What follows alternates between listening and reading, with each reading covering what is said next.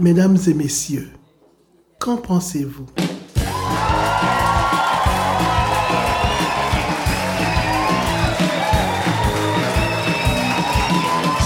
Nous sommes à la microbrasserie Le Prospecteur de Val d'Or le 17 juillet 2018.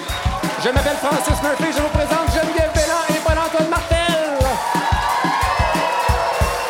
Cher public, bonsoir, merci d'être présent à notre premier anniversaire. Oh! C'est parti pour un huitième épisode de Qu'en pensez-vous?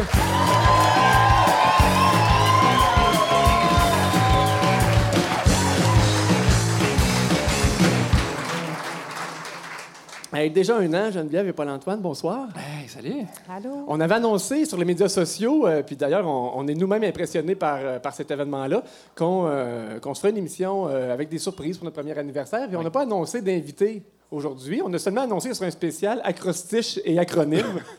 Parce qu'il y a une nuance. Important. Mais quand même. Puis les billets se sont vendus comme aussi vite que d'habitude. Ça qu'on dit. Euh, Soit les gens sont vraiment maniaques d'acrostiche, ou bien ça va bien après un an. Euh, pourquoi un spécial euh, acrostiche et acronyme, Geneviève? Mais en fait, euh, je ne sais pas exactement comment ça aboutit là, mais entre autres, c'est parce qu'on parlait du FRIMA. Euh, c'est un acronyme? C'est un acronyme? Non, c'est pas un acrostiche. C'est un acronyme. Puis on trouvait que le I avait été forcé un peu pour que ça fasse un mot. Mais puis- Paul-Antoine était là d'ailleurs quand le- Ouais. l'acronyme a été choisi au départ. Oui, tout à fait. Tout à fait. Ben, en fait, on... à l'époque, on avait un projet de créer un festival euh, de musique. On trouvait que ça manquait. Ça manquait de festival. C'était avant qu'il y en ait à peu près 14 euh, ici à Val d'Or. Et euh, ben, on a eu une drôle de, on a pris une drôle de trail, disons, pour trouver le nom du festival. C'est qu'en fait, on a trouvé l'acronyme et on y a collé des mots ensuite, alors que d'habitude. avez fait la job à l'envers. Ouais, ben d'habitude, tu dis, bon, Festival de cinéma international en Abitibi-Témiscamingue, ça va être le FCIAT, puis les gens assument, puis ils embarquent. Le Festival de musique émergente, par exemple, les gens disent le FME, c'est c'est rendu quasiment son nom. Le FMEAT. Nous autres, on, on cherchait, on disait Festival d'Abitibi-Témiscamingue. Hey, Frima, ouais, ouais, ça pourrait être quoi les lettres? Et, euh, Depuis ce temps-là, ils sont pognés avec un I pour indépendante, puis ils savent pas trop comment le justifier. Fait qu'aujourd'hui, nous autres, on va démystifier le mot, le, le I dans Frima. oui, On va parler d'indépendance. Et faire des acrostiches. Puis on va faire des acrostiches et acronymes. Donc, premièrement, euh, je vais vous présenter mes deux co-animateurs ce soir. Geneviève Belland, donc on va y aller rapidement. Je, euh, généreuse et étourdie. Wow. Ça, c'est à cause de sa médication. Geneviève, d'entrée de jeu, as-tu une opinion absolue à nous partager? Oui, euh, en fait, euh, moi, j'étais au- autour du jeu de société. Je pense qu'il y a assez de jeux, il y en a suffisamment avec une thématique médiévale. On rappelle que c'est interdit de réagir aux opinions absolues. hein. Ça, c'est la porte d'entrée dans l'émission. On exprime l'opinion, mais on la respecte, s'il vous plaît. Paul-Antoine, donc PA, Oui. Qui est un philosophe anormal. As-tu une opinion absolue? C'est moi. Euh, moi, mon opinion absolue, c'est que je suis tanné du monde qui font juste chialer. Tu sais, mettons sur Facebook, ceux qui écrivent province de merde, puis ils ont zéro solution. Euh, moi, ça fait que je me mets à les haïr, puis à mon tour, je fais juste chialer, fait que je deviens comme eux, fait que je les méprise. On n'était pas dans le même réseau. C'est la notion de respect qui reste à... Inculqué Moi aussi, j'ai une opinion absolue puisque c'est obligatoire. Mhm. Moi, je me dis, si euh, tu vas, mettons, euh, chez Tim Hortons ou un, un établissement équivalent et que tu commandes un café avec au moins trois laits et trois sucres, tu devrais peut-être songer au chocolat chaud.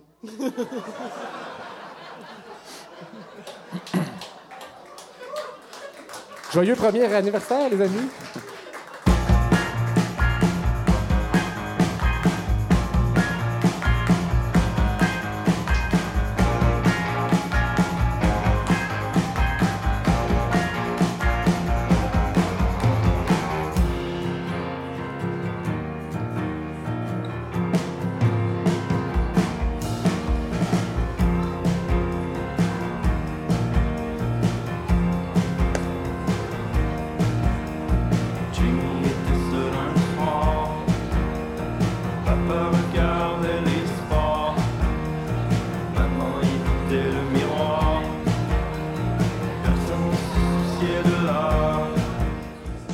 Ça, c'est Figurette qu'on entend. Je sais pas- T'es à l'aise, Geneviève?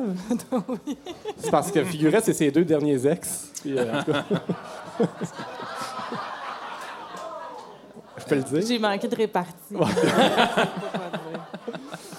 Euh, comme on l'a dit en intro, on souligne notre amour des acronymes et des vraiment acrostiches con. avec.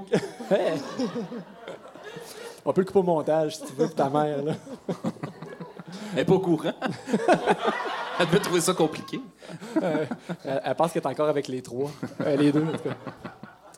Donc, c'est ça, c'est notre, notre amour des acronymes et des acrostiches aujourd'hui qu'on souligne avec le Frima. Puis, à nous trois, des acronymes et des acrostiches, à force d'aller dans toutes sortes de réunions, de comités, d'assemblées, on doit maîtriser au moins 500 000 acronymes. Facilement. Bon, je l'exagère Cher. peut-être. 54 000.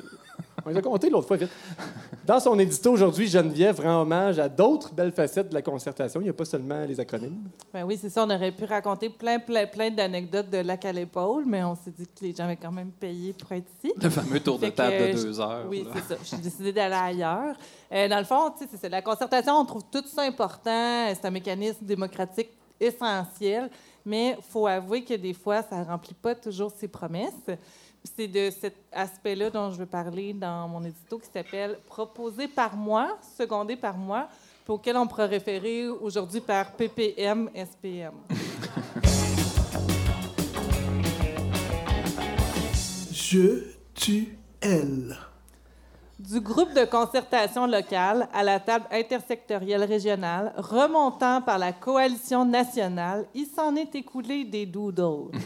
Naviguant de regroupement en, re- en regroupement, à l'acronyme toujours plus long, on s'épuise l'énergie collective à préciser le libellé de cet énoncé de mission, aussi excitant que ton anecdote de clapet anti-refoulement. Plusieurs études montrent que la prise de décision collective s'avère plus efficace que l'individuelle. En effet, le groupe serait plus enclin à analyser tous les angles morts d'une question avant de se prononcer. Par contre, il arrive que la concertation, à l'instar du glaçage avocat-caroube, se révèle un concept plus intéressant, intéressant sur papier que n'importe où ailleurs. On m'a appris à l'école de gestion que la meilleure façon d'administrer se trouvait au point de contact de l'instant et de l'analyse. Les diagrammes existent d'ailleurs pour ne pas avoir à endurer de telles phrases. Les gestionnaires doivent viser un juste équilibre entre deux extrêmes, tout aussi pernicieux l'un que l'autre. D'une part, des décisions arbitraires et irréfléchies, et d'autre part, la fuite dans l'abstraction associée à une obsession pour les études et les analyses. Le PhD qui a mis en veilleuse quelques belles années de bonheur potentiel pour développer cette théorie démontre que l'excès de réflexion peut mener à la paralysie. L'idée d'entretenir un dialogue sociable est noble, mais le tout n'est pas toujours plus grand que la somme des parties. Des fois, 1 plus 1, ça peut aussi donner zéro. Alors, dans la vraie vie, la concertation, c'est parfois Guy qui n'a pas lu ses documents, mais qui a pris soin de préparer un point d'information fleuve hors sujet qu'il ajoutera au varia et qui déposera un goût amer dans la bouche des membres en fin de réunion. Il interviendra souvent avec des mots dont il ne maîtrise pas tout à fait le sens et des évocations de la théorie du complot. Dur à dire si sa principale motivation à siéger est l'eau pétillante à volonté ou la possibilité de passer la soirée loin de la bonne femme. La concertation, c'est aussi quelquefois Francine qui, incapable d'ouvrir ses horizons, analyse l'information uniquement de sa propre pers- perspective. Elle est tout à fait à l'aise d'imposer son point de vue avec fermeté, même quand elle connaît très peu son sujet, avant de retourner à son téléphone et son époque. Francine ne distingue pas tout à fait les jugements des faits. Elle ponctue souvent ses phrases par un « tu cas ». Renflement verbal propulsé par son aigreur. Sa seule présence alourdit dangereusement la vibe générale et fait descendre le taux de créativité potentiel de 30% On a parfois également Mélanie, qui n'ose se prononcer sur rien avant d'avoir eu l'aval de son employeur qu'elle représente. Pour elle, retravailler les règles de gouvernance est un projet mobilisateur et sa devise est ne pas créer de précédent. Mélanie considère qu'un répondre à tous a sa place pour mentionner une coquille dans la vie de convocation. Elle n'aime pas l'eau pétillante, ça lui pique dans le nez. C'est consigné au procès verbal.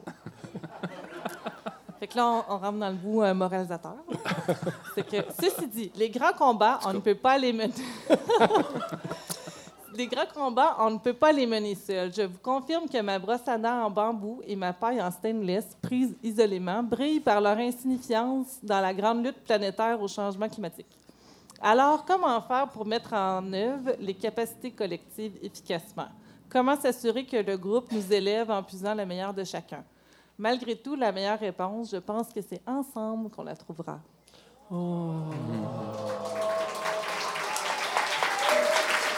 Geneviève Bélan, mesdames et messieurs.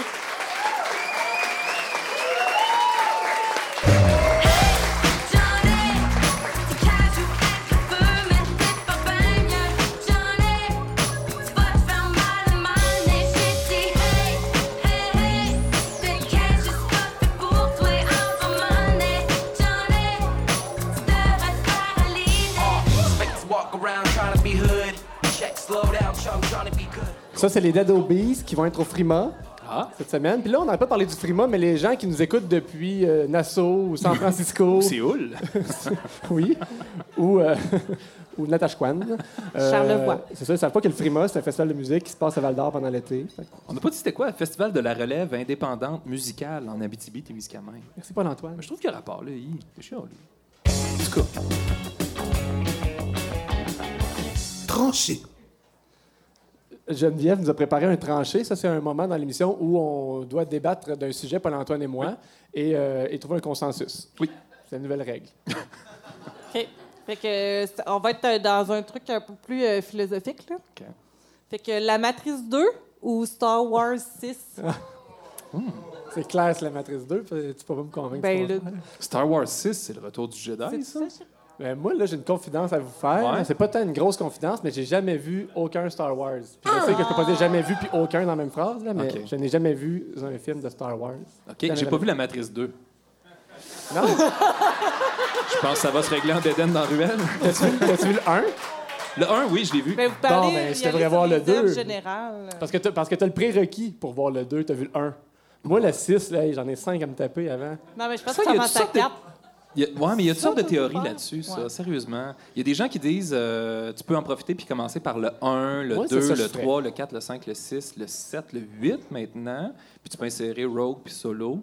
Euh, Il y en a qui disent non, voilà dans l'ordre où ils ont paru. Euh, Il y en a qui disent ah, skip le 1. de toute façon, il n'est pas bon. Fait que- mais écoute, Star Wars 6, euh, moi, je trouve qu'il y, a- quelque chose d'intéressant à le voir euh, pour toi. C'est euh, comprendre le phénomène culturel qui est autour de ça. Euh, C'est-à-dire comprendre pourquoi les gens capotent un peu sur, sur Star Wars. Puis je te, suggère de voir la vieille version, peut-être sur VHS, parce qu'il y en a sorti une nouvelle. Là, je ne veux pas vendre un punch, mais en tout cas, à la fin, on voit Anakin Skywalker en bleu. Puis ils ont pris l'acteur du, du trou. En tout cas, je- Je t'interromps. ça vaut pas la peine. de toute façon, je t'écoute plus. Moi-même, je n'étais plus certain de ce que j'allais dire. Cas, Depuis quand t'es mainstream comme ça, Paul-Antoine? C'est la grosse, va- la grosse mode euh, Star Wars? non, ça s'appelle la tendresse envers l'opinion publique. Euh, know your enemy, mon gars. Je trouve Rage que la the Matrice, Machine ça, ça a été oublié trop vite, puis t'aimerais ça aller plonger dans cet univers vraiment geek et euh, technologique? C'est drôle parce que ça vieillit bien. Moi, je les réécoute à peu près aux deux ans, les trois. Ouais, des fois, il y a des raisons pour lesquelles on oublie des choses. hein, tu Non, non, dis. Mais j'ai vu le premier, il était bon. Mais honnêtement, si j'avais à choisir, je choisirais la Matrice 2. Pourquoi? Ah. Parce que je l'ai pas vu. C'est ça, c'est un bon point, ça. Bon, fait que là, Fait si, si le tranché était pour ce qu'il faudrait qu'on écoute euh, la prochaine fois ensemble, mais qu'on s'écoute un film, La matrice je sais pas quand est-ce que ça va Il arriver. y en a-tu d'autres que ça le tente? Bon, fait que Mais, mais ça prend le 3 aussi. Faut, faut que c'est le 3 aussi. La matrice 3 aussi après. C'est là que ça devient compliqué. L'architecte, le maître des clés. Moi, j'ai pas vu le 1, mais je l'ai déjà vu, mais je m'en rappelle pas. Toi, Jacques, qui a créé le tranché, t'en penses quoi? Hey, J'ai une anecdote. À- une- Ben, moi, euh, je me, je me suis. J'ai Ah, la matrice tout ça 1, tout le monde à la base quand même. Vous vous souvenez du bout des pilules, la pilule bleue, la pilule rouge? Ouais.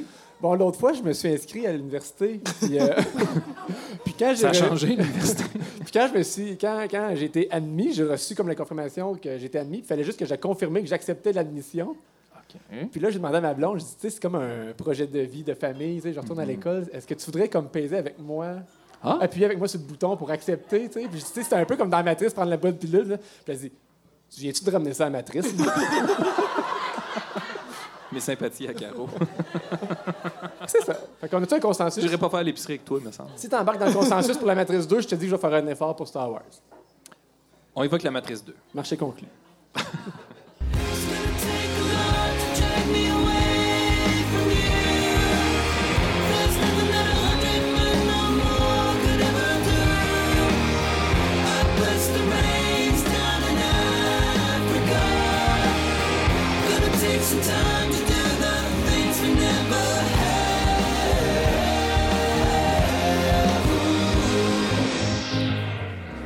reconnaissez cette chanson phare des années 80? Malheureusement, oui. Ça, c'est chiant, mon gars. Tout le monde va l'avoir dans la tête euh, pendant euh, des jours. Non seulement c'est chien, c'est la version de Weezer qui a, qui a repris cette chanson-là dernièrement. Vous en avez sûrement entendu parler. Euh, ce qui est drôle pour Weezer, c'est que c'est leur plus gros hit, leur plus gros succès depuis au moins une décennie. cette reprise-là de Weezer, c'est, ça plafonne le numéro un des palmarès puis tout ça. Euh, Pourquoi se casser le basic à écrire des chansons? Il y en a tellement des il y belles. en a déjà des bonnes qui existent. Il y a suffisamment de chansons sur Terre. Arrêtons d'en créer des nouvelles. On est saturé.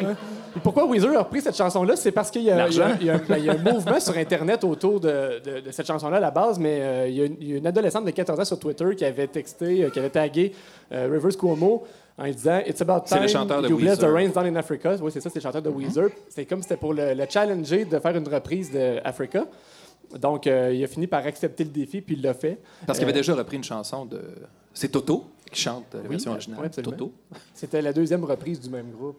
Oui. La deuxième fois que Weezer reprenait une groupe de Toto, mais qui c'est pas Je la suis pas sûre que ça se prononce. de- Toto. Comment ça se prononce en anglais, Toto? Toto. Toto.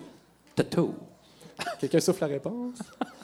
mais ce que, euh, que là, je me suis mis à écouter ça, puis là, ma blonde, elle me dit, je parle encore de ma blonde, mais elle me dit, c'est quoi le buzz autour de cette chanson-là de Africa? Il me semble que j'entends ça partout, puis je vois plein, plein de choses là-dessus sur Internet, puis effectivement, je me suis mis à faire de la recherche, puis j'ai trouvé un article de Vice l'année passée qui euh, s'intitule Comment, ben je le traduis, mais comment la chanson Africa by Toto est devenue la chanson préférée d'Internet. Puis là, ça, démontre là, tout ce qui existe autour de cette thématique-là. Il y a même un, robot sur Twitter, un compte bot, qui publie à chaque trois heures une ligne des paroles de cette chanson-là.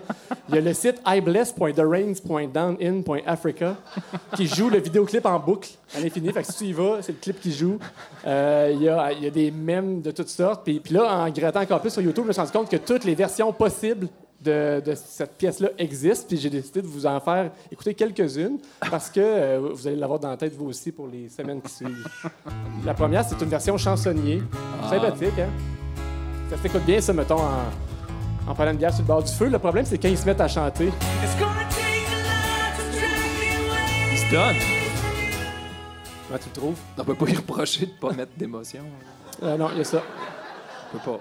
Il y a un gars, c'est complètement capoté. Il est tout seul avec son piano à queue. Ouais. Puis il, fait, il y a un loop station, puis il fait tous les sons sur son piano en tapochant, en grattant une corde, en, en jouant du piano aussi. Ça, ça vaut la peine d'aller l'écouter. Voit qu'il y a du potentiel. Il se donne, c'est bon. Fait que ça, vous irez le voir. Le gars s'appelle euh, s'appelle Peter Benz. Vous allez voir son clip, ça vaut vraiment la peine. Il y a aussi la chorale. là.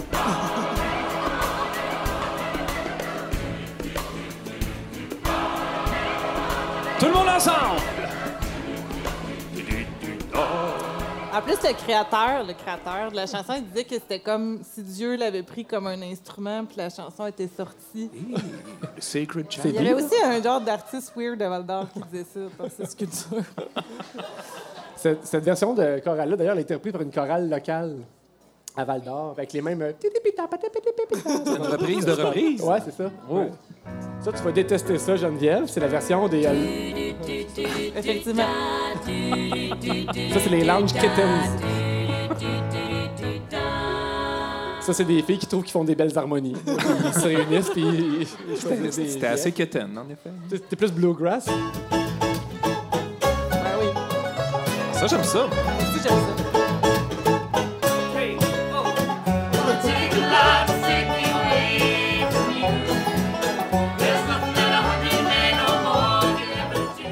C'est quelle votre préférée à date? Moi, c'est elle. C'est celle de Toto. Elle, elle est non Ouais, disponible. c'est On l'a pas fait jouer encore. C'est vrai? Il y a ça, c'est à la harpe. c'est un instrument qu'on néglige, la harpe. Il y avait un. Pour toutes sortes de raisons. Attends. Je l'ai juste pas parlé pendant un highlight, mais il y en a pas. J'avais déjà entendu des chansons de Malajube. À la harpe? À la Ah, oh. On les reconnaissait pas, mais c'était beau. Ah, j'ai remis Oh. la harpe deux fois. C'est beau. On se tanne pas, Je hein? sais pas sur quoi qu'ils tapent quand ils font ça. Sur, le frame de la harpe. sur la, la sirène qui est sculptée dessus. oh! Ça, c'est- j'aurais pu la faire, celle-là. C'est avec un beat de plus puis du flanger.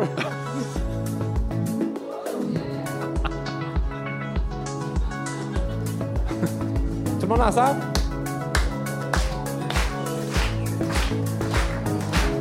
Flange-moi ça. OK. Ah, c'est pas le choix qui manque. En reste. Non, mais là, c'est ma préférée. reste comme trois, quatre. Vas-y. C'est ma préférée. Non, mais c'est parce qu'on a un invité qui s'est pas pointé. Un petit segment spontané. euh, la version métal, c'est ma préférée. Oh.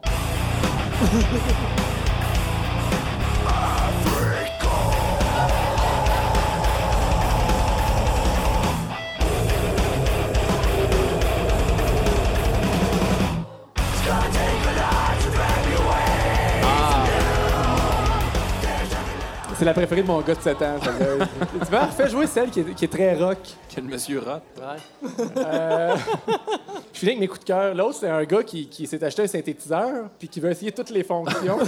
ça, j'aime ça. Ouais. Vous voyez, vous voyez le genre, ça, c'est assez basique. là.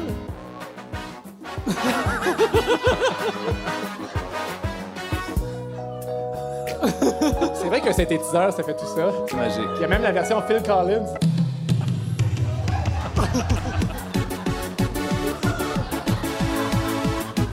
C'est un peu Mario Bros, me semble. Ça, c'est estival. Steel drums. C'est drôle parce que c'est les Caraïbes. euh, Ouais, c'est ça. C'est comme ça, hein? Ben, euh, je trouve qu'il y a une, Ça, comme c'est une chiens. filiation. Tu sais, il y a peut-être des, des animaux dans un synthétiseur. Lui, il prend. Lui, il les a utilisés. C'était la troisième fois qu'il servait cet effet-là. Une petite dernière? OK. C'est, euh, vous allez reconnaître la chanson originale de Toto. De, de Toto. Mais il y a un gars qui a décidé qu'elle faisait avec un poulet. Euh, un, un jouet poulet, un squeezable chicken. Là, Jusque-là, ça, c'est l'original. Ça me euh, semble une idée de génie.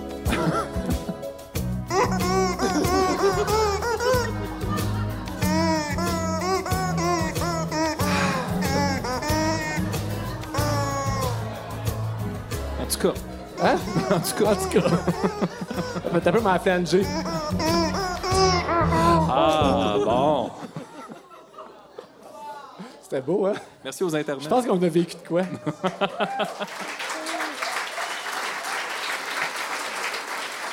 Il y a une chose que j'ai pas trouvée, là. C'est d'ailleurs, j'aurais aimé ça faire plaisir au Frima, qui est un festival qui célèbre la francophonie. J'aurais aimé ça faire plaisir à C'est le deuxième hein, à faire ça, à célébrer la francophonie. C'est une joke locale. Ouais, c'est ça, c'est trop niché. J'aurais aimé ça aussi faire plaisir à la Société Saint-Jean-Baptiste qui, euh, qui fait la promotion de la langue française. Et j'ai trouvé, puis j'ai cherché longtemps. Euh, c'est ça, j'ai cherché, j'ai cherché, j'ai rien trouvé en français. Donc, euh, j'ai fait aller mon réseau de contacts. OK. J'ai j'ai demandé au groupe Le Carabine, qui est comme le house band de Qu'en pensez-vous? Dans le fond, notre, notre musique originale, c'est Le Carabine. Notre formidable thème. Et j'ai demandé, pourriez-vous nous faire une version française de Africa? Non. Et ils ont accepté. Mesdames et messieurs, Olivier No, Bernard Boulanger et David Noss, le retour de la formation originale de Le Carabine.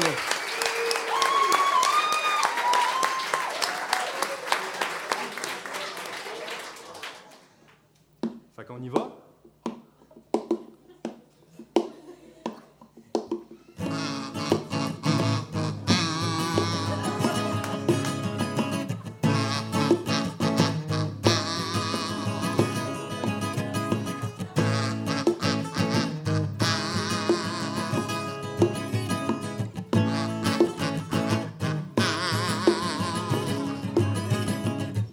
J'entends l'écho des tambours dans la nuit, mais elle n'entend plus que les murmures de nos lointaines conversations.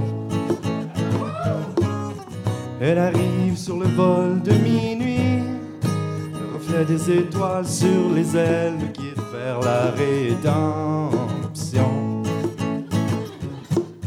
J'ai arrêté un vieillard en chemin espérant qu'il me révèle une vérité longtemps oubliée. Il s'est retourné, puis s'il m'a dit En ouais, gros, elle t'attend là-bas. Rien ne pourra jamais me séparer toi. Y a vraiment rien qu'une centaine d'hommes ou plus puissent y faire. Je bénis la pluie qui tombe sur l'Afrique aura le temps de faire les choses que l'on n'a jamais fait.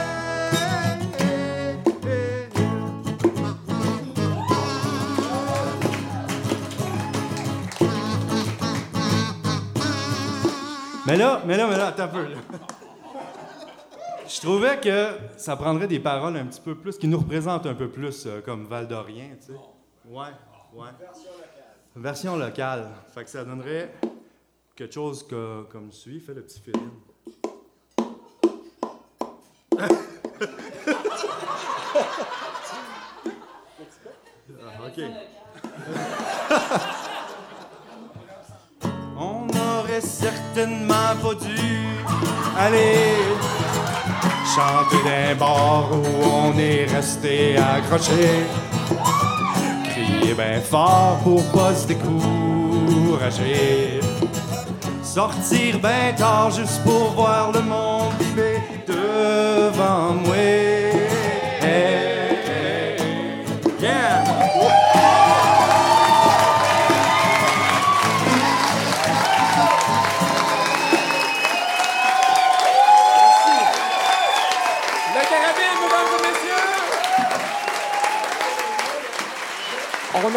Déjà. Hey, c'est une belle surprise. Hey, le carabine. Merci. Olivier No, David Noss et Bernard Boulanger. Ouais. On nous applaudit individuellement. Ah oui. Les- Tous et trois. Tous et trois. On arrive déjà au moment où on remercie nos commanditaires. Oui. Paul-Antoine, je sais pas si tu avais préparé un petit quelque chose. Tu peux dire non. Ben, c'est parce qu'on va garder du temps pour d'autres choses, pour d'autres Ouais. surprises. Ouais. On, a des surprises. Du, Ouais, euh, si vous avez trouvé ça bizarre, là, jusqu'à date, attention. C'est pas une émission dans la norme. Donc, merci à nos commanditaires, la Société Saint-Jean-Baptiste de la BTB-Témiscamingue, la microbrasserie Le Prospecteur, Honda de Val-d'Or, le Frima, Cyclotonus, Marie-Claude Robert, photographe, Adama Productions et Studio La Chapelle. Et euh, on en profite pour dire que c'est le dernier épisode de notre première saison. Euh, ça veut dire qu'on est rendu à l'étape où on doit renouveler euh, les commandites. Donc, je, je dis ça comme ça. Là, si vous voulez que ça continue, qu'en pensez-vous? On vous encourage à, à donner généreusement. Moi, je trouve ça un peu weird. Ça aurait pu être le, premier épisode de notre deuxième saison aussi. On a fait ça de même. On- J'assume. Tout est une question de commandite. Par Antoine, mais je sais que tu t'occupes pas de ce bout-là. Non, ça m'intéresse pas tant. Merci à nos commanditaires. Oh les cœurs, oh les cœurs, on peut encore se parler, se toucher, se voir. Oh les cœurs, oh les cœurs, oh les cœurs. Il faut se dire des belles choses qu'on gardera pour plus tard. Oh les cœurs, oh les cœurs, on peut encore se parler, se toucher, se voir. Oh les cœurs, oh les cœurs, oh les cœurs. Approche-toi de moi, serre-moi fort, avant qu'on se sépare. Avant qu'on se sépare. Je te connais comme si je t'avais fait, et je sais bien qu'en ce moment ça marche pas fort. Tu te réveilles tous les matins et tu t'endors chaque soir en redoutant les sales nouvelles et les coups de pute potentiels de la vie. Tu m'imagines déjà parti en fumée, fracassé, la nuit pliée à cause d'un montant de portière de voiture. Mais ça peut pas marcher comme ça. De toute façon, je compte pas me laisser faire aussi facilement, je te rassure. Alors oui, peut-être. Peut-être qu'un jour je finirai au 15-20 à cause d'un retour de flamme d'enfoiré. Ou que toi tu claqueras d'un- Ça, c'est Fauve. Tu connais pas l'Antoine? Non, pas tant. Non. C'est haut les cœurs. Ne pas confondre avec haut le cœur. Ça n'a pas la même signification. Non. Le moment anti-radio. Aujourd'hui, c'est une performance anti-radio qu'on va faire, Geneviève. Ben oui. Il y a des gens qui appellent ça de la perf. La perf. De la perf. Fait qu'on invite, messieurs, dames, À être ouvert. Geneviève Crépeau. Et pour les gens qui nous écoutent en balado, on s'excuse.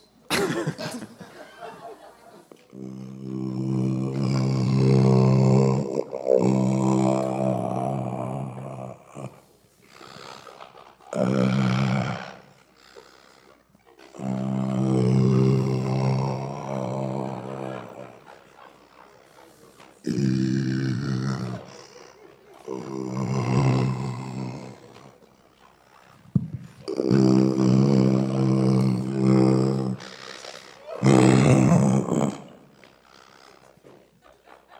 quoi bon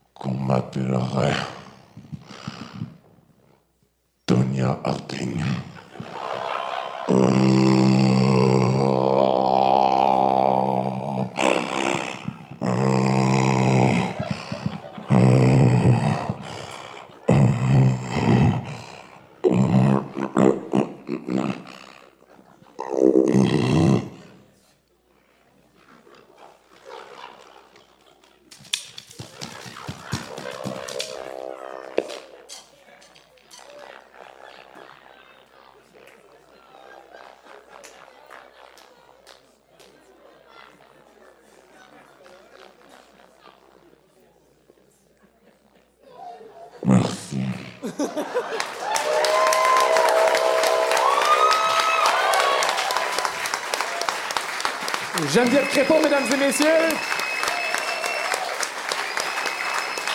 Geneviève Crépeau.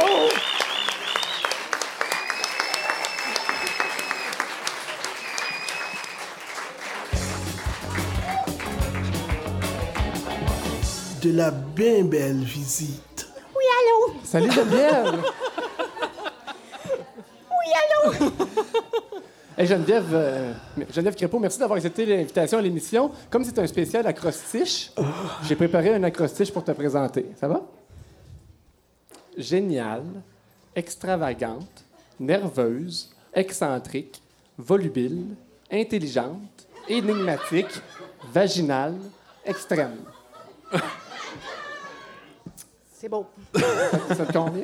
Parfait, j'aime ça entendre ça. Geneviève, as-tu préparé une opinion absolue euh, d'entrée de jeu? C'est le règlement à l'émission. pour Je parler. la cherche, ça fait deux jours, là. euh, la vie est un long chemin sans fin. On respecte ça. C'est tout. Geneviève, on t'a invité à l'émission pour parler de ta carrière, de parler de culture, de parler des arts. Euh, je sais qu'il y a Geneviève Crépeau, le personnage, et Geneviève Crépeau, l'artiste, euh, entrepreneur. Je sais pas si tu es capable d'embarquer dans le deuxième. Ok, tu peux. On appelle la deuxième. Non, non. Geneviève, on t'a connu beaucoup avec Geneviève et Mathieu. Euh, vous avez fait des albums de musique depuis euh, une bonne quinzaine d'années, ça fait pas plus. Euh, c'est moins la musique maintenant qui, euh, qui vous anime. Qu'est-ce que vous faites en ce moment comme projet? On fait de la musique. ben, ce qui nous anime, je vais dire quand même, c'est quand même la musique parce que la musique, il n'y a rien de plus beau que ça. Chante-la ta chanson. Mais, mais à part ça, Non, euh, oui, on a vraiment plein de beaux projets. Notre carrière va vraiment super bien. Euh, je te dis, Tonya Harding, euh, j'ai écouté le film dans l'avion en me rendant à Marseille et ah, ça fait un coup de cœur. euh, Ah, bon. oui, c'est Il a l'air vrai- bon, le Non, film, c'est vraiment bon. J'arrête pas d'en parler. Vous avez vu, là, c'est un Ouais. peu ça, là, mon inspiration. Ben, je l'avais senti. Fait que oui, on est dans des nouveaux projets. Ça fait deux ans qu'on travaille vraiment sur un nouveau projet, un opéra euh, électronique. euh, quelque chose de plus théâtral que musical? ben, théâtral, comédie musicale, non, non, non. On est dans les genres, on utilise un peu euh, le drum, le chant, les arts visuels. On était à Marseille deux fois enregistré avec un drummer marseillais. On a vraiment adoré l'expérience. Euh, Puis maintenant, ben, on est rendu à, à concrétiser ce beau projet-là. C'est dur à expliquer parce qu'il y a beaucoup de choses, mais en même temps, c'est très simple. C'est euh, l'histoire de Cartasis euh, qui est pris dans l'abîme de l'alchimie et qui est amoureuse d'un livreur de pizza qui, lui, est un ancien DJ dans une boîte de nuit et ancien sculpteur. Et, euh, en tout cas, il décide de se remettre à la création. Alors, c'est un hymne à la création. Ça me semble accessible. Ouais, c'est très accessible. On a essayé de s'influencer un peu des scénarios du cinéma. On a essayé de s'inspirer de tout ce qui est populaire parce qu'on veut vraiment faire le tour du monde. Ben oui, Geneviève moi- pose une question avec son accessibilité quand même. Ben, fait, euh, Oui, c'est très blague, accessible. mais Je sans blague, on en a parlé dernièrement. La... Des artistes comme vous qui sont dans un créneau qui est un peu plus. euh, Je cherche mes mots. Pointu. mais plus, plus niché, plus euh, extravagant, marginal. plus marginal. Comment se mesure le succès pour vous? Est-ce que c'est de faire une carrière à l'international ou c'est de, de réussir à remplir des petites salles? Ou, euh, tu sais, c'est... Pouvoir faire ce que tu as le goût de faire, peut-être. En tout cas, je- comment je pourrais dire? En tout cas. Ah ben, moi, je trouve qu'on a vraiment réussi. Je suis vraiment fière de nous. Euh, je suis très fière euh, de notre succès, vraiment. Euh, ça fait 20 ans à bientôt qu'on continue. Ça, c'est Pour moi, le succès, C'est ça, continuer, voyager. euh, Ça, ça se mesure très bien, je dois te dire. Euh, On peut dire qu'on est dans un gros high en ce moment. Euh, travaille avec, en Quand plus... tu dis euh, on, est-ce que tu parles de Geneviève et Mathieu? Est-ce que tu ah, parles de Moi, je suis différents rien projets? seule, hein. Je suis vraiment rien. euh, je suis moi, mais euh, je suis avec Mathieu. C'est en tant que duo. Oui, oui, oui, toujours, toujours. A la carrière de Geneviève Mathieu, il y a vos projets, tu dis que ça va bien. Je viens de faire un, un petit parallèle parce que vous gérez aussi l'Écart, qui est un lieu d'art. Ouais. Comment, euh, comment ça vit un lieu comme celui-là, qui est alternatif aussi, qui est... Le- L'écart fête ses 25e anniversaire cette année. Euh, c'est une autre belle réussite. On est très fiers de ça. Euh, moi et Mathieu, on gère ça à temps partiel parce qu'on veut être artiste, euh, malheureusement ou heureusement. Alors, c'est pour ça que ça va bien. Euh, Là, on t'a invité à l'émission parce qu'on veut... non, mais on voulait une performance, premièrement. ça va aussi bien que Tony Harding. On fait des jambes, euh, on suce des queues. non, non, c'est pas vrai. On, franchement, on fait pas ça. Moi, des autres, blagues on- comme ça, je suis pas on fait pas ça, on est indépendants. Ben, justement, tu viens de dire le mot indépendant. Eh ben oui, on bon. t'a invité à l'émission pour faire Ouais. une performance et pour nous aider à démystifier la question. Ouais. Fait qu'on va t'inviter dans notre segment. Qu'en pensez-vous? On Ouais. va se poser une question. Tu restes avec nous une petite seconde? Ben, je vais attendre. Check bien ça.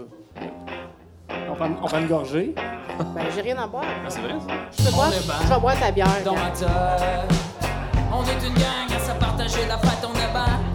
Dans ma tête, tout le monde se parle, personne s'écoute, mais est qu'on est bien? Dans ma tête, y'a juste une chaise pis y'a pas de musique. Tout le monde s'abaisse quand je prends la statique. Je veux pas finir comme mon vieux père à chercher mon.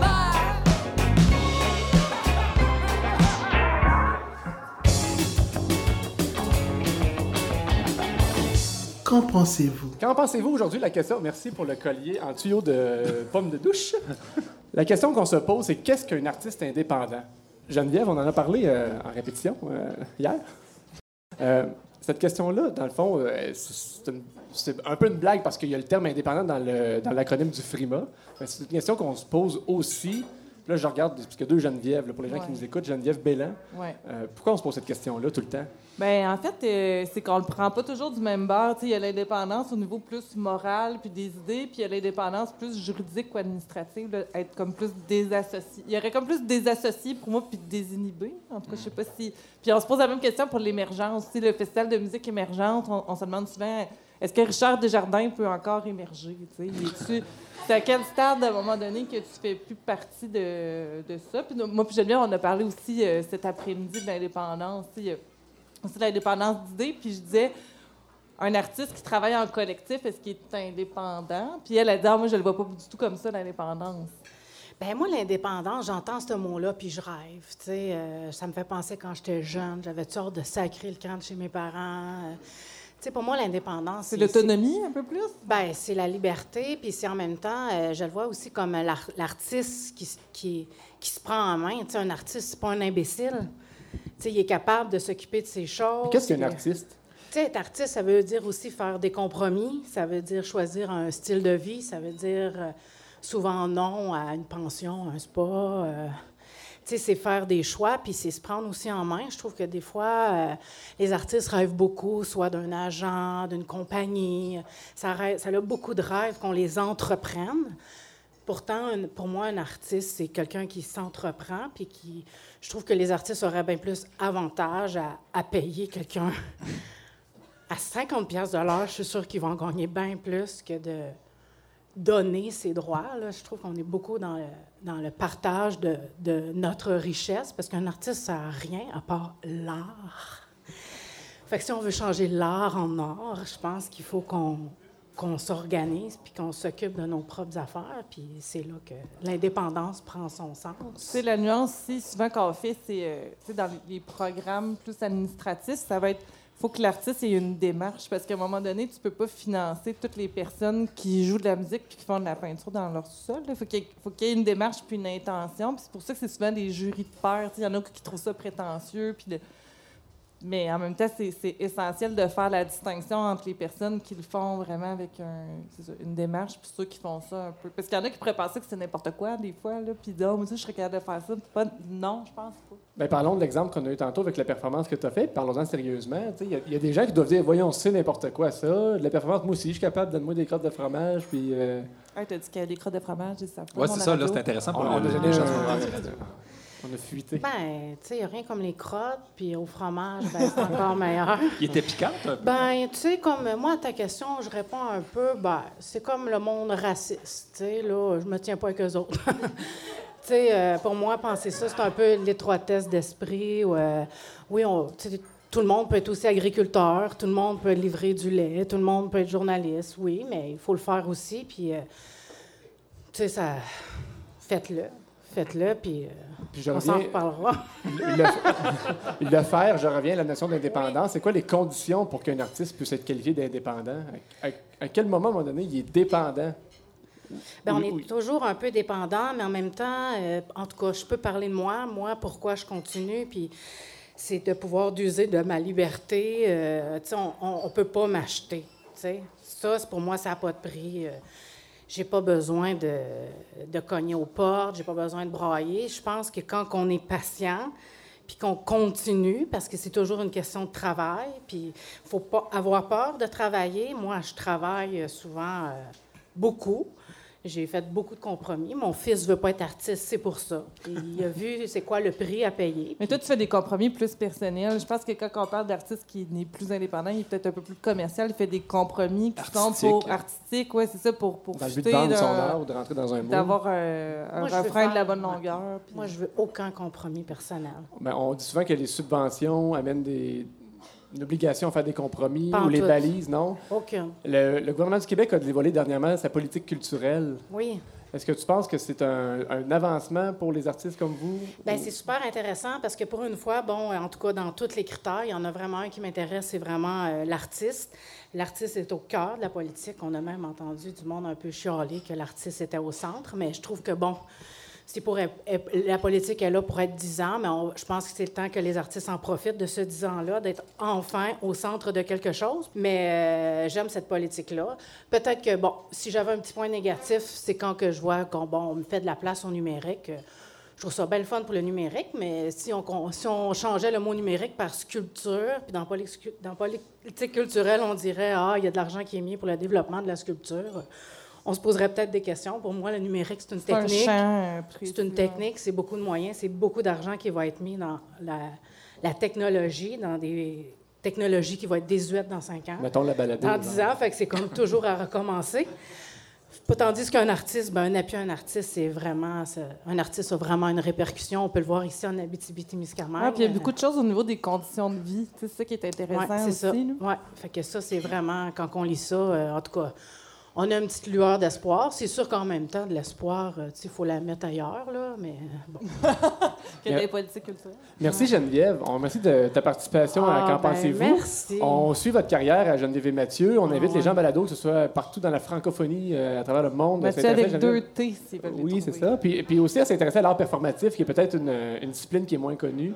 mais Ben qui- ouais, mais on à gagne à être Oui. hein, c'est ça qu'on dit. Merci Geneviève. Merci, vous à avec nous. Val-d'Or. Ah, Geneviève, est-ce que... Est-ce que tu considères qu'à ce jour, tu as fait tout ce dont tu as rêvé? Ben oui, pourquoi pas? Ben, on va t'entendre nous le chanter.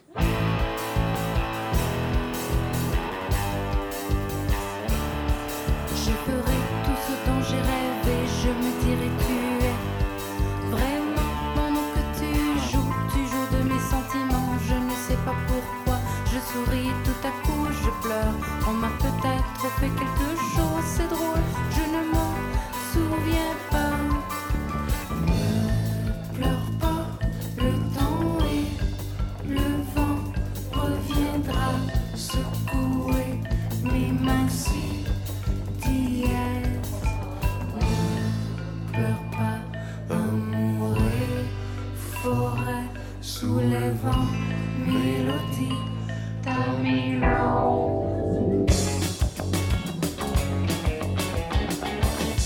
Programme de soutien au finissant en sciences humaines, profil individu.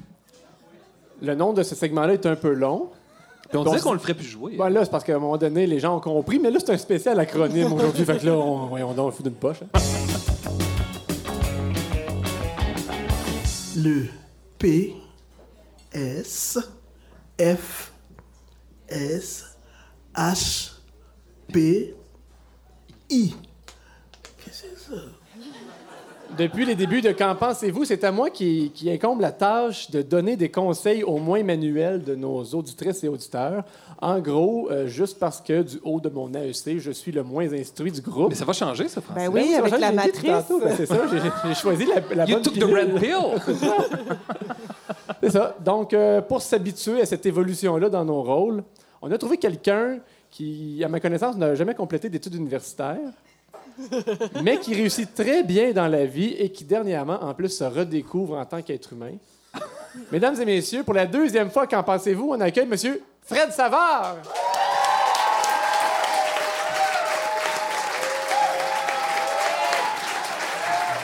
Bonjour, ah, c'est dégueulasse. Ju- juger les gens parce qu'ils n'ont pas de baccalauréat. Ben, c'est ce que je subis, moi, depuis les débuts de notre euh, balado. Je suis un autodidacte dans la vie. Hey, Fred Savard, d'entrée de jeu, ça prend une opinion absolue. Tu connais la... Oui, ben moi, c'est la deuxième fois que je viens à la balado. J'étais venu au printemps, je pense, pour fêter vos sept mois. Euh, J'avais dit que l'alcool est un poison social. Alors, je vais aller complètement ailleurs Oh. en affirmant que les gens qui boivent de l'alcool, c'est dégueu. Mais je vais quand même amener une nuance. Si en plus c'est Robert Lepage, c'est vraiment dégueu.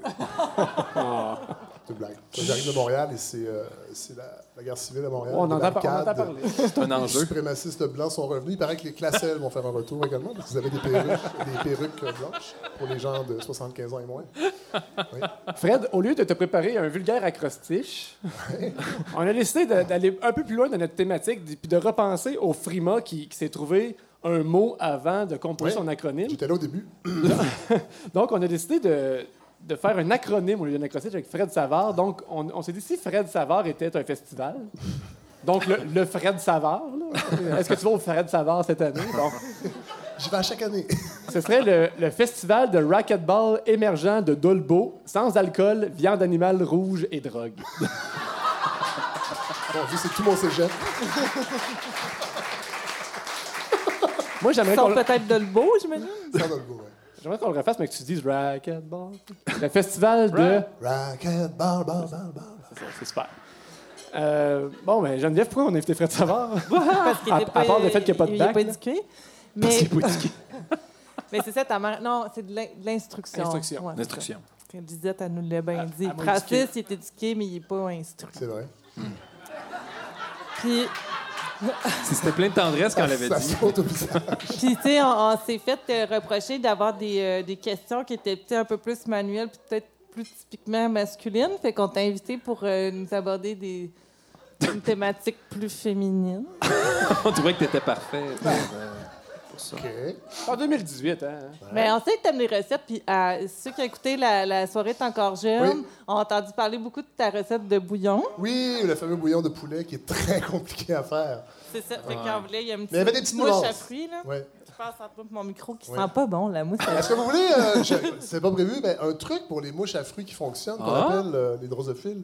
Euh, les mouches à fruits, c'est que vous prenez un bol, vous mettez un fond de vin rouge, vous mettez un saran wrap que vous percez avec des cure-dents et ça fonctionne. C'est ça que t'as Ah. Vous fait le avec tes laissez restes plusieurs jours d'alcool? et pour vrai, ça fonctionne. Ouais. Puis et évidemment, le meilleur truc, c'est de, de manger les fruits et de ne pas les laisser euh, des mois sur le comptoir. Tu diras ça au Mais ce qui est le fun prospecteur. avec le vin rouge d'essayer, c'est qu'à la fin du processus, tu as un bon vin rouge protéiné. Euh, oui, tu as un shooter protéiné, effectivement. ouais. Fait que Fred, ben, je vais te laisser présenter euh, ce que tu vas nous euh, proposer. Ben, c'est que je me rends compte, euh, moi, j'étais un grand fan de kombucha parce que je ne bois plus euh, d'alcool. J'en ai parlé vaguement Sérieux? à la soirée. J'en ai parlé à peu près une- entre 400 et 500 fois. Et le kombucha, c'est très bon, mais c'est assez cher. Et là, je le dis en tout respect pour euh, les gens du prospecteur qui, euh, qui offrent un kombucha, mais euh, c'est très facile à faire et je me suis rendu compte que ça fait peur aux gens. Oui. Euh, les gens pensent que le kombucha, c'est très compliqué et c'est vraiment nono à T'en faire. as peur de s'empoisonner? Euh, entre autres, mais oui. ça, euh, c'est pas un grand problème, euh, l'empoisonnement, parce que ça arrive pas vraiment avec le kombucha. Ce qui peut arriver, c'est que vous laissez trop fermenter et vous vous alcoolisez sans le savoir, mais même à ça, c'est des légendes urbaines. Une sorte d'empoisonnement. Ouais, et les, les, les, les, ma- les- les madames qui sont ici vont s'en rappeler. Moi, je m'en rappelle, ma mère recevait ça. On se donnait des gâteaux Hermann dans les années 80. On avait un, un pot de margarine avec une poudre. Il fallait que tu te fasses donner le gâteau Hermann. Puis là, tu Ah. mettais de l'eau et là, ça faisait un gâteau qui était en fait un gâteau euh, avec de la levure fermentée. Et le kombucha, c'est un peu ça. Euh, Moi, je, je, je prends cette. Parce que ça prend un champignon mère. En fait. appelle Parce ça que la maman. Le kombucha, c'est du thé fermenté. Euh, c'est un peu comme du Sprite, dans le fond, le fun. Alors, euh, c'est du thé fermenté et c'est facile à faire, mais il faut avoir le champignon de base. C'est ça. Ce qu'on appelle la mère des champignons, qui est un amalgame à peu près de six souches différentes de bactéries. C'est actif, ça vit, cette chose-là. Moi, je la vous vois à la maison, euh, ma mère euh, champignon. Euh, elle s'appelle Monique. Elle s'appelle Monique. Et elle, elle- elle- elle peut faire du kombucha à vie. Si, euh, si on en fait tout le temps ou presque, ça ne meurt pas, même que ça se reproduit. Et j'en ai déjà donné deux batchs à Mais des toi, il y a amis. du monde qui à ça deux sur de mes Facebook. amis. Une est décédée, malheureusement. Je veux la saluer, saluer sa famille. Et on dit que c'est pas dangereux. deuil, mais l'autre vit. Mais pour vrai, ça se donne, ça. Mais sinon, je ne sais pas si le prospecteur vend la souche ou les gens qui, euh, les, les microbrasseries qui font leur, leur kombucha, on peut ach- acheter une souche. C'est gros comme ça, à peu près. C'est comme une poque de bactéries. Et là, on se fait euh, un thé. Un thé euh, qu'on prend à la maison, un thé noir. euh, je pense, je trouve que c'est le meilleur. Ça peut être le thé vert aussi. Ça peut être euh, des fois le blanc. Ça pourrait être une poche de salada. Ça peut très bien être une poche de salada. T'en ou- reste? Ouais. Il m'en reste des années 80. Ouais, ça peut être ça. Et là, on- patrimoine familial. Ce que ça prend pour partir, c'est deux tasses de thé infusé. Et là, on va mettre une demi-tasse de sucre là-dedans. Le sucre, c'est la nourriture du champignon. Du kombucha, il se nourrit de sucre, un peu comme les petits-enfants au beurre euh, aux États-Unis. Et là, on va mettre une demi... Mais on peut pas faire infuser ou. Non, on ne fait pas infuser On les enfants aux États-Unis. C'est ça. ouais. Parfois dans les voitures, mais c'est une autre histoire. Mais c'est bien. Ils ont tout ça, puis les crottes au fromage euh, tantôt. Là. Donc, euh, on va mettre une, une demi-tasse qu'on va diluer dans le thé, et ça, ça va être notre base. Et après ça, on va mettre un litre et demi d'eau. Ça prend deux litres au total. Et on va mettre après ça le champignon qui va se nourrir pendant une semaine là-dedans, à Hey, température pièce. Oui. Pendant ce temps-là, Ça va fermenter. Un instant, ça va fermenter. ça prend Excusez, pardon. ça prend une température d'à peu près 24 à 25 degrés. Donc, à Oh. Val d'Or, ça va être difficile parce que vous allez pas ça souvent. Euh, 24 degrés, non, c'est une blague. On laisse ça dans la maison, à l'ombre, et on met un coton de fromage par-dessus euh, le, le contenant pour pas que les, les drosophiles, justement, se fassent un petit party. Et là, on laisse là, ça on, on pendant une parle pour des gens qui sont travailleurs autonomes, là, qui peuvent Des gens qui ont faire des ça. temps libres, oui, des travailleurs autonomes. Ça pourrait être un vieux T-shirt, peut-être, à la place du coton fromage? Euh, L'important, c'est qu'il soit propre. Mais oui, mais ça prend, euh, ça prend une fibre qui laisse Ouais. passer l'air parce qu'il faut que ça respire, ça. Et là, ça, Oh. ça va fermenter. Le champignon va manger euh, le sucre et va faire euh, ses besoins, on peut dire ça Ah. comme ça. Et c'est ça qui va faire la fermentation, le gaz. Et après ça, au bout d'une semaine, on y goûte avec une paille, idéalement une paille euh, je- euh, non recyclable, oui, c'est ça. En stainless. Et on goûte pour savoir si c'est sucré ou euh, si acide. Parce que ça travaille, cette affaire-là. Parce que si on le veut plus sucré, on va euh, le faire plus tôt, peut-être au bout de cinq jours. Si on le veut plus euh, acide, on va attendre. Puis si on attend des semaines et des semaines et des semaines, euh, à, à, à 8, 9, 10 semaines, ça fait un vinaigre. Puis si on attend à partir de trois mois, là, on peut attendre. On crisse ça au vidange parce que c'est plus bon du tout, parce que c'est trop, trop, trop vinaigré. De toute façon, on peut, faire, votre- on peut votre- faire des vinaigrettes avec ça. Votre cruche va se dissoudre. Ouais. Et là, après ça, on enlève le champignon qu'on remet au frigo dans son propre jus. Euh, et ça, ça va être bon six mois, cette chose-là, si on veut pas refaire du kombucha. Mais si on refait du kombucha à l'intérieur de six mois, ça continue à vivre, Mais cette ta, chose-là. ta saveur, tu la mets. Là, c'est- ah, je Après m'excuse. ça, en enlevant champignon, que on met de la saveur. Parce que prend Moi, pas tellement désaltérant, un vinaigre. Là. Mais non, moi, c'est pas me- tellement désaltérant. Est-ce que c'est toujours obligé d'être comme à, à menthe, menthe et cigogne? Là? C'est vraiment... Non, Non, moi c'est j'achète euh, dans C'est- les épiceries fines. Euh, on achète euh, de l'églantier séché, de la mélisse, des choses Ben comme ça, qui, qui sont des, des, des, des arbustes. et des- Qu'on trouve partout. Et des arbres. Ben oui, on trouve ça. dans, oui. dans les forêts. Dans les forêts. On J'ai ouï dire qu'il y en a un petit peu autour de la région, ici, euh, des forêts. Mais oui, l'églantier, la mélisse, euh, l'hibiscus fonctionne, la Du fleur. tremble. euh, du tremble. On, peut- on peut. En fait, mais pour vrai, non, on fait des blagues, là. La tyrannie du rire, toujours. Mais ce que j'aime avec le kombucha, c'est qu'on peut expérimenter les affaires. On peut essayer de, de mettre. On peut mettre des bleuets séchés, on peut mettre, Hmm. Oh. on peut mettre des canneberges séchées. On laisse ça 12 heures, 24 heures. On peut mettre du houblon également pour faire un, un kombucha houblonné. On laisse ça infuser 12, 24 heures. On goûte tout le temps. Le goût, là, c'est tellement, Hmm. tellement fiable, le goût. Là. Euh, on oublie ça. C'est un sens. On a une hein? langue. On a une belle langue au Québec. C'est une langue belle. et on goûte. Et là, après ça, ça va être la deuxième fermentation. Là, on va mettre ça dans des bouteilles. Oh. Le, le liquide, là, avec arom- aromatisé, on le met dans des bouteilles, un peu des bouteilles avec un, un- un couvercle qui se clip, comme les bouteilles de Grolsch, la bière Grolsch. Oui. Bon, parce que là, ça va travailler, ça va fermenter. Et là, on refait fermenter à température pièce, à l'ombre, une autre semaine. Et là, après ça, ça va être prêt.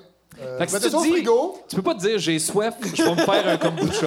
Non, non, tu non, fais non. pas ça. Non, tu peux pas faire. OK, c'est Pas un smoothie. Mais, après ça, non, mais ça devient une habitude. On, des- Ouais. on se fait des batchs, puis ça, ça dure longtemps. Ben oui. c'est pour ça, moi, que j'aime les gens de Écorce Kombucha, qui sont affiliés au prospecteur, Ouais. c'est qu'ils font toutes ces étapes-là Ouais. maintenant. C'est- Bon. Oui, Bon. je, je respecte ces gens-là. Mais t'as pas le sentiment d'accomplissement que tu peux retirer en faisant Non, mais kombucha. je- je le pour retrouve ailleurs. C'est c'est le fun. C'est comme faire une, une longue sauce à spaghetti. C'est comme faire vrai. des choses. C'est comme faire. euh, Il y, a- il y a quelque chose d'artisanal là-dedans. Il y a quelque chose de. Il y a quelque chose de. Frankenstein. Tu Un peu. manipules du Oui. vivant. là. Mais Voilà. moi, Alors, moi, moi, euh, moi, je vous offre. c'est- mon cadeau de vie Ça, pour, ça. euh, pour les gens. Voilà. Tantôt, tu parles. Il y a un rythme sur cette. ben, c'est parce que t'es difficile à couper. Feu roulant. Maintenant, c'est Ben, parce qu'on essaie d'intervenir, mais tu, tu nous Ok, dis votre, Tu gueule, me fais monsieur. peur. Moi, juste une petite anecdote en terminant. Tu parlais des pailles en, en stainless, des pailles lavables tantôt. On a commandé à la maison des pailles en, en acier inoxydable. Et c'est lorsque j'ai bu mon premier breuvage avec cette paille-là que j'ai réalisé que j'avais la mauvaise habitude de croquer mes pailles. Ah! Ça aurait pu être pire, ça aurait pu être une, une paille en plomb. En aluminium. Qui a envie de faire son kombucha? Moi, mon chum, il me dirait. Non, mais là, les Il y a gens, du c'est quoi? Les, monde les, qui les se gens le cul pour mais vendre. à la maison ce soir, tout Il ça m'a va décanter. Je- demain, je le sais, vous allez faire la file pour aller acheter votre champignon. Tu allais dire quelque chose avec le monsieur de, de couple? J'ai dit que mon amoureux, il dirait il y a du monde qui se pend le cul pour nous en vendre. Ah, là. Ben là. Ils sont passés toujours de même. hein, I. Ouais. Merci, Fred Savard. Est-ce que tu veux rester avec nous? Ah oui, moi, je m'en vais dimanche matin euh, seulement. euh, Ça se peut qu'on finisse avant ça. On a le temps, on a le temps.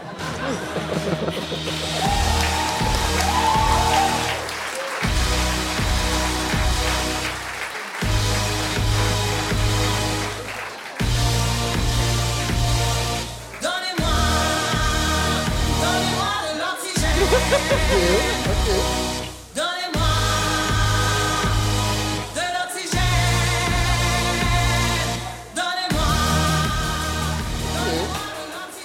C'est. Un statement. Ouais, c'est ça, là, c'est codé. C'est une chanson euh, scriptée.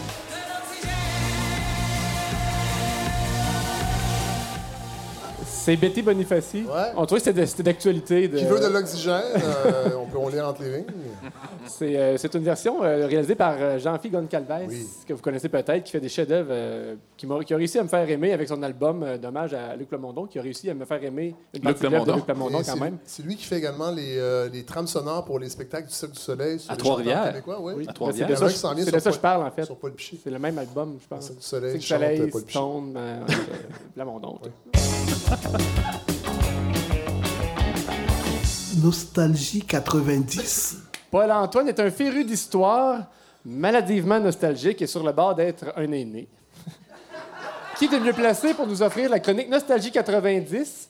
Paul-Antoine, aujourd'hui, nous amène à une époque où le Québec a passé bien près de jouer du pipeau dans le concert des nations, soit celle entourant le référendum de 1995, et ça va tellement bien avec notre thème sur l'indépendance. Ben écoute, euh, on cachera pas aux gens là, qu'on a, qu'on a, jasé de l'émission. Là, puis euh, c'est ça, ça, ça nous a amené là. Mais le référendum de 95, euh, moi je l'ai vécu, euh, Francis.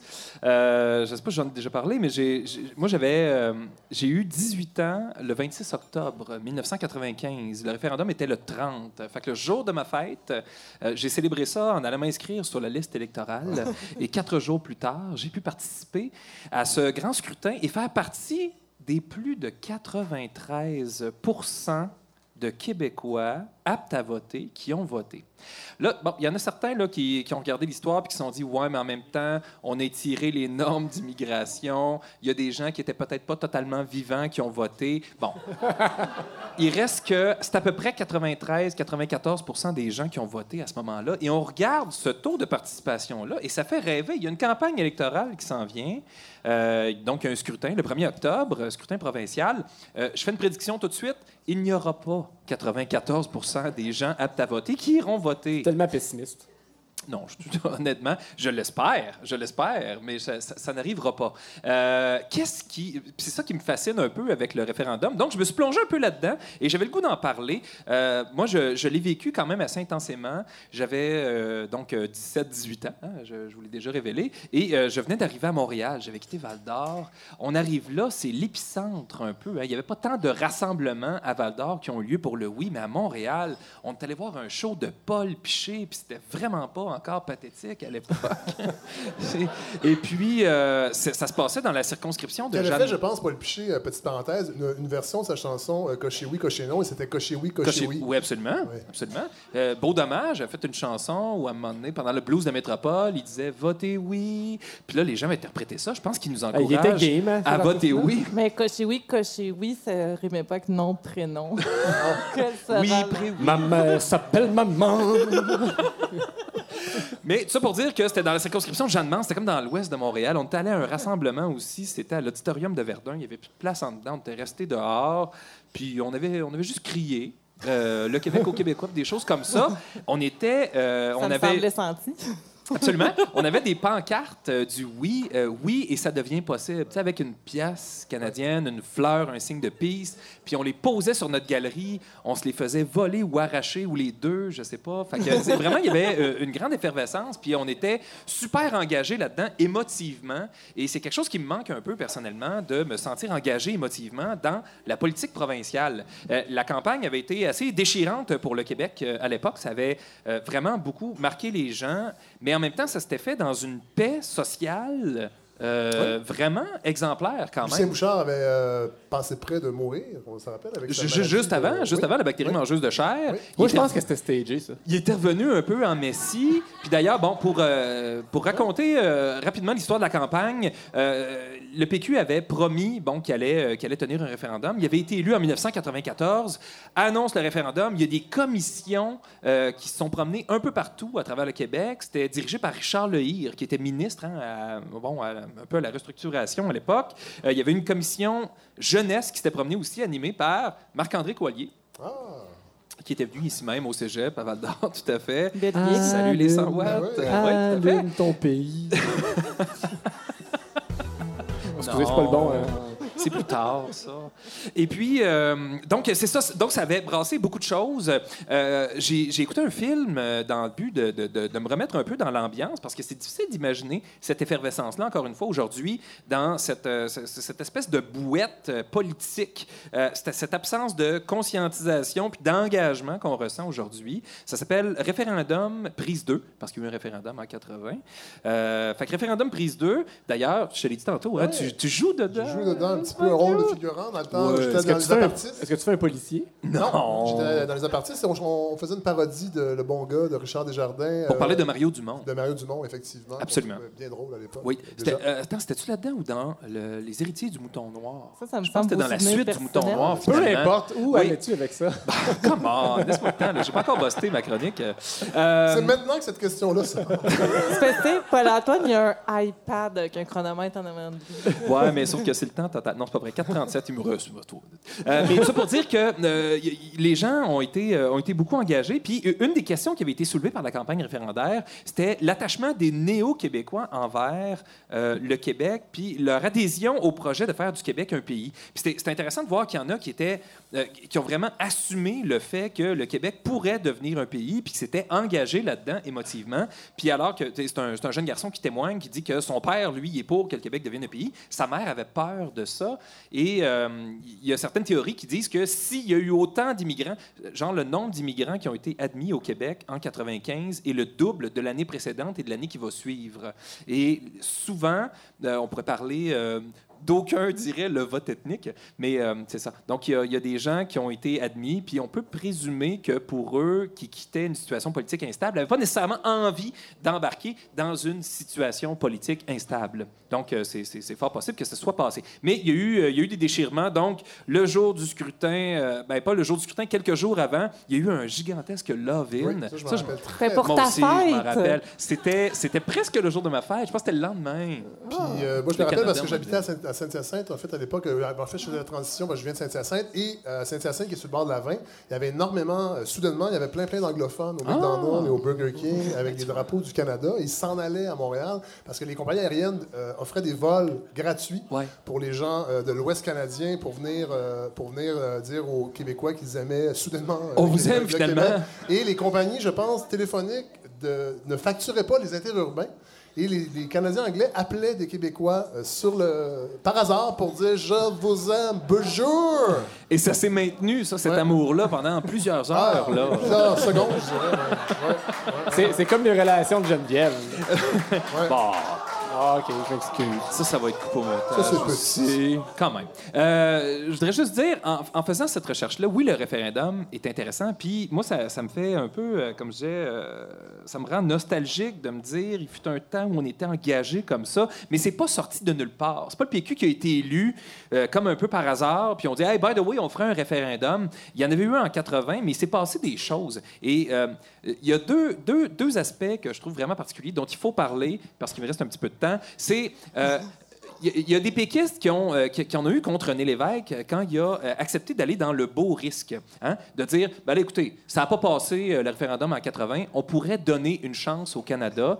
Brian Mulroney a été élu en 84. Il a dit on va faire rentrer le Québec dans la Fédération canadienne parce que la, con- la Constitution a été rapatriée de, Londres dans le- dans l'honneur et l'enthousiasme. Et ça, on dirait que ça a fait plus pour l'indépendance que les conditions gagnantes ou toutes tous les, les chefs du Parti québécois euh, depuis, euh, de- depuis René Lévesque, finalement.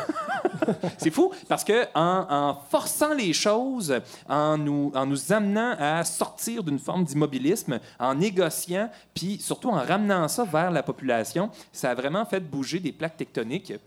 Et le deuxième élément que je trouve super important, c'est euh, on s'en souvient pas tant, parce que on en jasait tantôt, dans la grande narration de l'histoire du Québec, le référendum de 95, c'est vraiment quelque chose, c'est une date, mais ce qu'on oublie, c'est ce qui s'est passé un petit peu avant. Et euh, reportons-nous en 90, l'échec de l'accord du lac Meach. OK, c'est pas sexy de parler de ça, mais l'accord du lac Meach prévoyait une façon de faire rentrer le Québec dans le Canada. Là, il y a Elijah Harper qui a fait échouer ça du côté du Manitoba, euh, Clyde Wells du côté de Terre-Neuve, ça a crashé, pas d'accord. Les Québécois étaient furieux. Il y avait eu des épisodes où Sault-Sainte-Marie s'est désignée ville unilingue anglophone, piétiné le où ils ont piétiné le drapeau Ouais, québécois, des drapeaux québécois brûlés. L'appui à la souveraineté a monté jusqu'à à peu près 70% dans les sondages. Il y a eu la commission Bélanger-Campo qui a fait le tour du Québec dans le but On dirait qu'il y a quelqu'un qui joue au ping-pong. Ouais.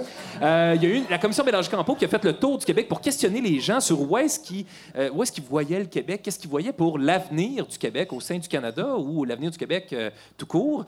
En parallèle, le Parti libéral lui-même s'est questionné sur ce qu'il souhaitait et ça a donné le rapport de la commission Bélanger-Campo et le rapport à l'air. Et les deux en arrivaient à peu près à la même conclusion. faudrait tenir un nouveau référendum sur la souveraineté du Québec. OK? Le Parti libéral soutenait qu'il faudrait tenir un référendum sur la souveraineté du Québec. On, on- on oubliait ça, Le, là. le- le Conseil du patronat était pour la souveraineté du Québec. C'est quand même fou. Là. On, prend temps ont quel- changé. on va juste prendre quelques secondes pour y penser. Ouais.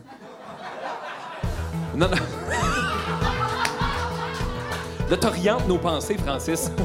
Je vais, euh, je, je- je vais conclure ça en disant qu'il y, a- qu'il y a même eu un projet de loi qui avait été adopté par le Parti libéral, donc par le gouvernement du Parti libéral, qui disait qu'il y aurait un référendum sur la souveraineté du Québec qui serait tenu euh, au maximum en 1992. Donc tout le monde était prêt, même les jeunes libéraux étaient Mario foncièrement pour un de Mario référendum. Dumont. Mario Dumont, qui était le, le- le- le président de la commission jeunesse euh, Oui. du Parti libéral. qui avait été pré- pré- précédé par Michel Bissonnette, Oui. qui lui-même poussait ça. On en tout cas, il y a un documentaire qui existe qui s'appelle Le Mouton Noir. Je vous mets au défi de l'écouter complet. Ça dure 3h40, c'est léger. Oui. Ça s'écoute avec les enfants euh, par une journée de canicule.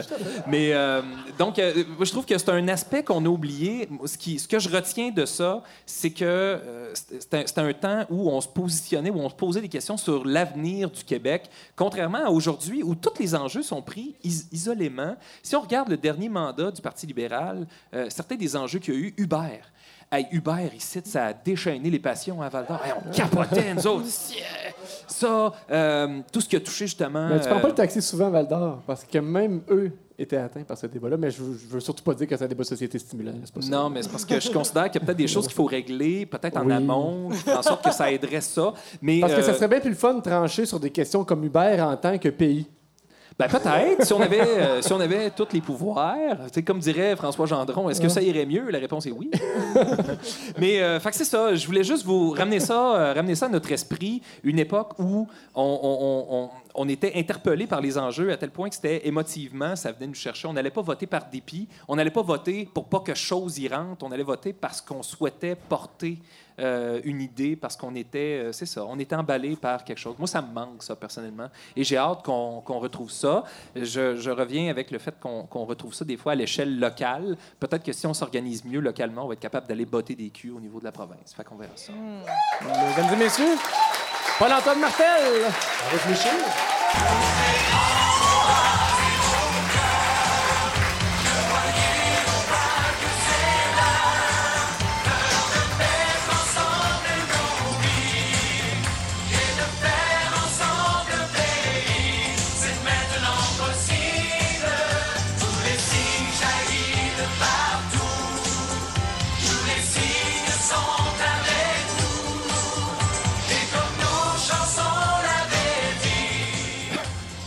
C'est aussi bon dans tes souvenirs? Moi, j'aimais mieux l'autre. Oui, demain, nous serons souverains. Ce message était autorisé et payé par l'agent officiel de Paul-Antoine Martel. C'est sûrement Renaud Martel. 9 à 3. 9 à 3, c'est la deuxième fois où tu participes à ce segment-là. Fred, est-ce que tu te souviens pourquoi 9 à 3? Non. T'as pas réécouté la balado? hein? Ben non. Tu te réécoutes jamais? Non. Ah, 9 à 3. pas une bonne idée. 9 à 3 parce qu'à nous trois, on a 9 enfants. Et on disait qu'avec toi, ça faisait 10-4. Ah! Fort, hein? Ça fait police. Wow! Puis ça, on, ça, on répète ça. là. Ben oui, c'est ça, d'une fois à l'autre. On revit ce moment-là. On, l'étire. on est nostalgique, hein? On est nostalgique. À part Un Geneviève. an déjà?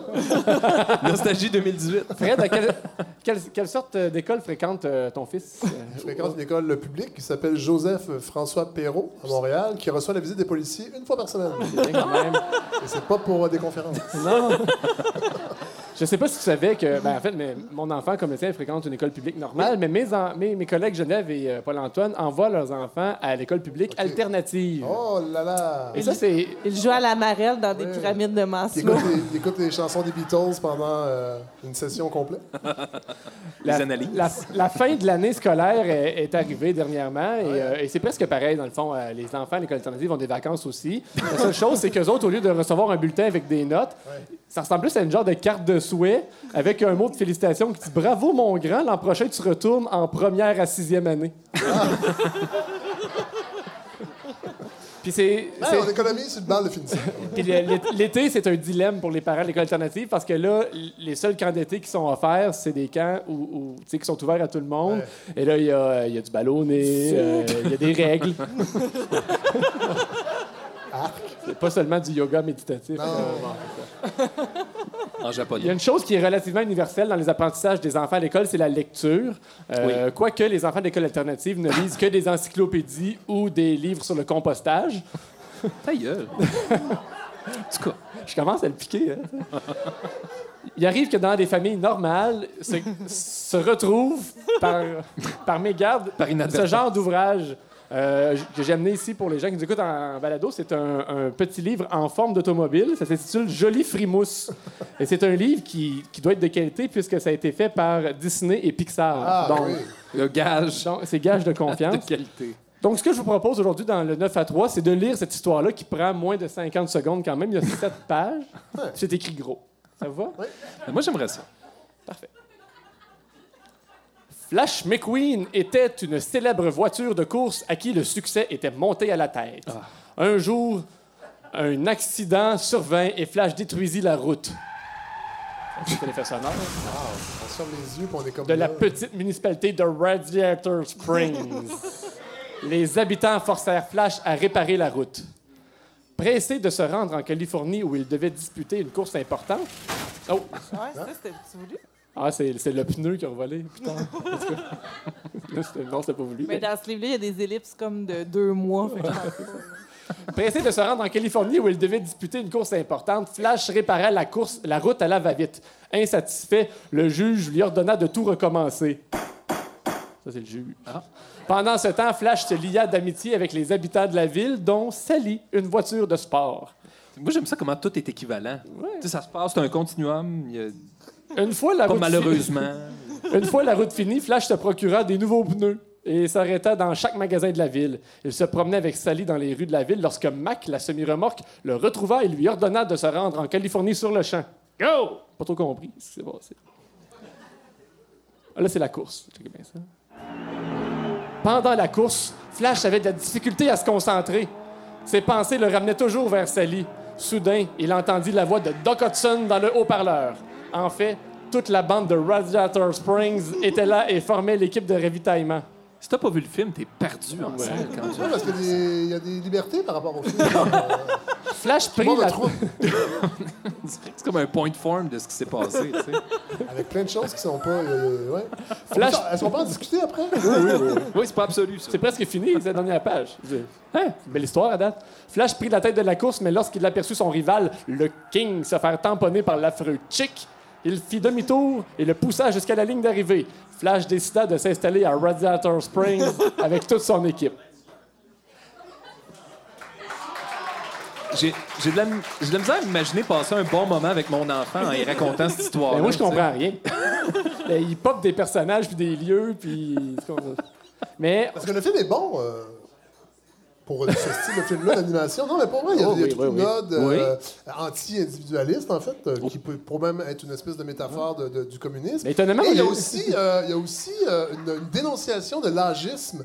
Parce que Doc Oxon est une personne âgée et le Flash, le- au début, il s'en crise bien raide. C'est vrai. Ouais, le vieux, arrête de. T'as rien à apporter, là. Ouais, et pourtant, on sait que nos aînés, puis là, je le dis parce qu'il y en a énormément ici ce soir, euh, qu'en pensez-vous? Euh, c'est des gens, euh, des gens qui ont une belle richesse euh, quand ils sont encore capables de, de, de- de- de- de- de s'exprimer. Oui, ça sera pas long. On va aller faire dodo tantôt, mon grand. il veut son sein. Ouais. Oui. Alors voilà. Moi, j'allais dire, j'ai juste vu le 2. C'est pas Ah, comme La non, mais Matrice ou Tu Star devrais Wars. donner le livre. Veux-tu le faire circuler, Geneviève, dans, dans la Je voulais dire ça au début. J'ai Je vais j'ai donner revu ça à la Matrice. table de parents euh, de Papillon d'Or. J'ai revu la matrice récemment, puis ça n'a pas bien vieilli du tout. Du tout. Tu trouves? Ah, moi, je trouve quand même bien. Ben non. Euh, on trouverait une morale dans l'histoire euh, de Jolie Frimousse? Paul-Antoine, qu'est-ce que tu as Dans celle toi? de Jolie Frimousse, Oui. euh, moi, moi je, je trouve que la morale, c'est choisis-toi une phrase dans la gang, puis pars dessus, mettons. Si j'avais à conseiller un parent qui a ça, euh, tu lis une phrase, puis invente autour, parce que si tu lis tout, ton enfant, ne suivra pas. Sérieusement, je- j'en ai fait l'expérience avec des livres, justement, tirés de films de Disney. Puis là, tu lis, l'enfant part. Il part, puis là, sérieux, regarde le bonhomme, puis raconte une histoire avec l'image que tu vois. Là. Qui est la jolie frimousse dans l'histoire? Pourquoi ça s'appelle jolie frimousse? Moi, je dirais Sally. Ouais, mais c'est au pluriel. Pluriel, ouais, c'est bizarre. Ah! Moi, ma morale, c'est très métaphorique, mais ça s'adresserait aux artistes qui sont présents au Frima. C'est des jeunes de la relève, mais qui visent la grande carrière à l'international. C'est c'est le lien à faire avec la, il a voulu se grouiller à réparer la route. C'est- Si tu pars en tournée puis tu décalisses ta chambre d'hôtel, attention, ça va te C'est rattraper. Ça se peut que le juge te demande de recommencer Laisse, à laisse pas à le succès te monter à la tête. Mais moi, je pense que si le, ouais. Si le Québec était un pays, Oh! ce genre de livre-là, ça serait Jolie Frimousse, mais ça serait André Boisclair la, la pochette. Qui a déjà été une belle voiture pour le PQ. Et qui consommait beaucoup. Et on continue! Correspondance. On le sait que vous avez adopté Alexiane et que vous, vous chérissez cette excursion dans son intimité à chaque épisode. Mais vous savez, toute bonne chose a une fin. Oui. On arrive à la fin de la saison 1 de Qu'en pensez-vous, Geneviève? Oui, c'est ça. Puis dans le fond, on va se transporter en juillet 98. Fait que Paul-Antoine nous a fait remarquer que, vu qu'il tripe ses décennies, là, ça fait faire 20 ans. Oui. là. Puis euh, dans le fond, c'est un peu la, la conclusion euh, du journal. là. Il y a plein de bouts qu'on n'a pas lus, mais de toute façon, c'est juste des kicks, des pitchage. Des chenolles. Lui, il est chenol. Puis c'est le bout, dans le fond, euh, puis c'est ça qu'on a fait un peu tout le long, là, briser son intimité. Ouais. Puis c'est le bout où, justement. euh, ouais, c'est ça. Mais là, elle l'était pas. On va vraiment l'entendre très bien. Fait que Paul-Antoine, pour une dernière fois, tu pourras incarner une adolescence. C'est le journal intime. Ici, c'est lui. On va le faire sur. Non, c'est pas. Mais non. 14 juillet 1998. Salut, Mom. Ça va-tu bien? Moi, pas vraiment. Donc, c'est rendu que tu sais toute ma vie? Parce que tu me penses peut-être folle, mais j'ai deviné que tu lis mon journal intime. Maintenant, j'ai plus vraiment d'intimité. Puis je trouve ça pas mal chien. Mets-toi dans ma peau, en parenthèse, juste un petit moment. tu aurais-tu aimé ça que ta mère lise le tien ou qu'elle sache ta vie, en parenthèse, au complet? Puis ça a l'air que tu comprends pas les messages vite, parce que si tu vas voir à la première page rose, tu vas remarquer que. Si tu es honnête, tu vas me l'avouer que tu l'as lu, mais ça me surprendrait que tu l'avoues. En ce moment, je suis certaine que c'est toi. Puis une chose est certaine, c'est que je ne te ferai jamais plus confiance et je ne ferai jamais ça à mes enfants. Inquiète-toi pas, je n'écrirai plus jamais d'histoire de ma vie privée, même pas dans un journal avec un cadenas à numéro, au cas où tu le trouverais, en parenthèse, le numéro. Elle aurait pu trouver le journal. parenthèses, Mais- 90. On a perdu ça. C'était gratuit. L'amour des parenthèses. J'espère que ces pages précédentes t'ont fait réfléchir parce qu'une bonne mère n'aurait jamais fait ça. Bye ta fille, Alex. Reportons-nous à la première page rose dont il était fait mention. Maman ou quelqu'un d'autre, cette page est pour toi. Je sais que tu lis ce journal, alors arrête s'il vous plaît.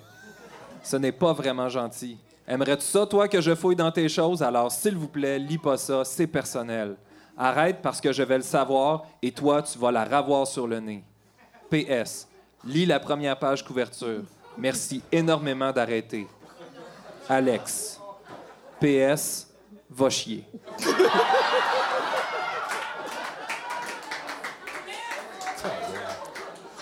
Et reportons-nous à la page couverture. Salut toi, j'adorerais que tu ne lises pas, parce que si tu lis, je vais le savoir et c'est personnel. Signé la direction, en parenthèse, Alex.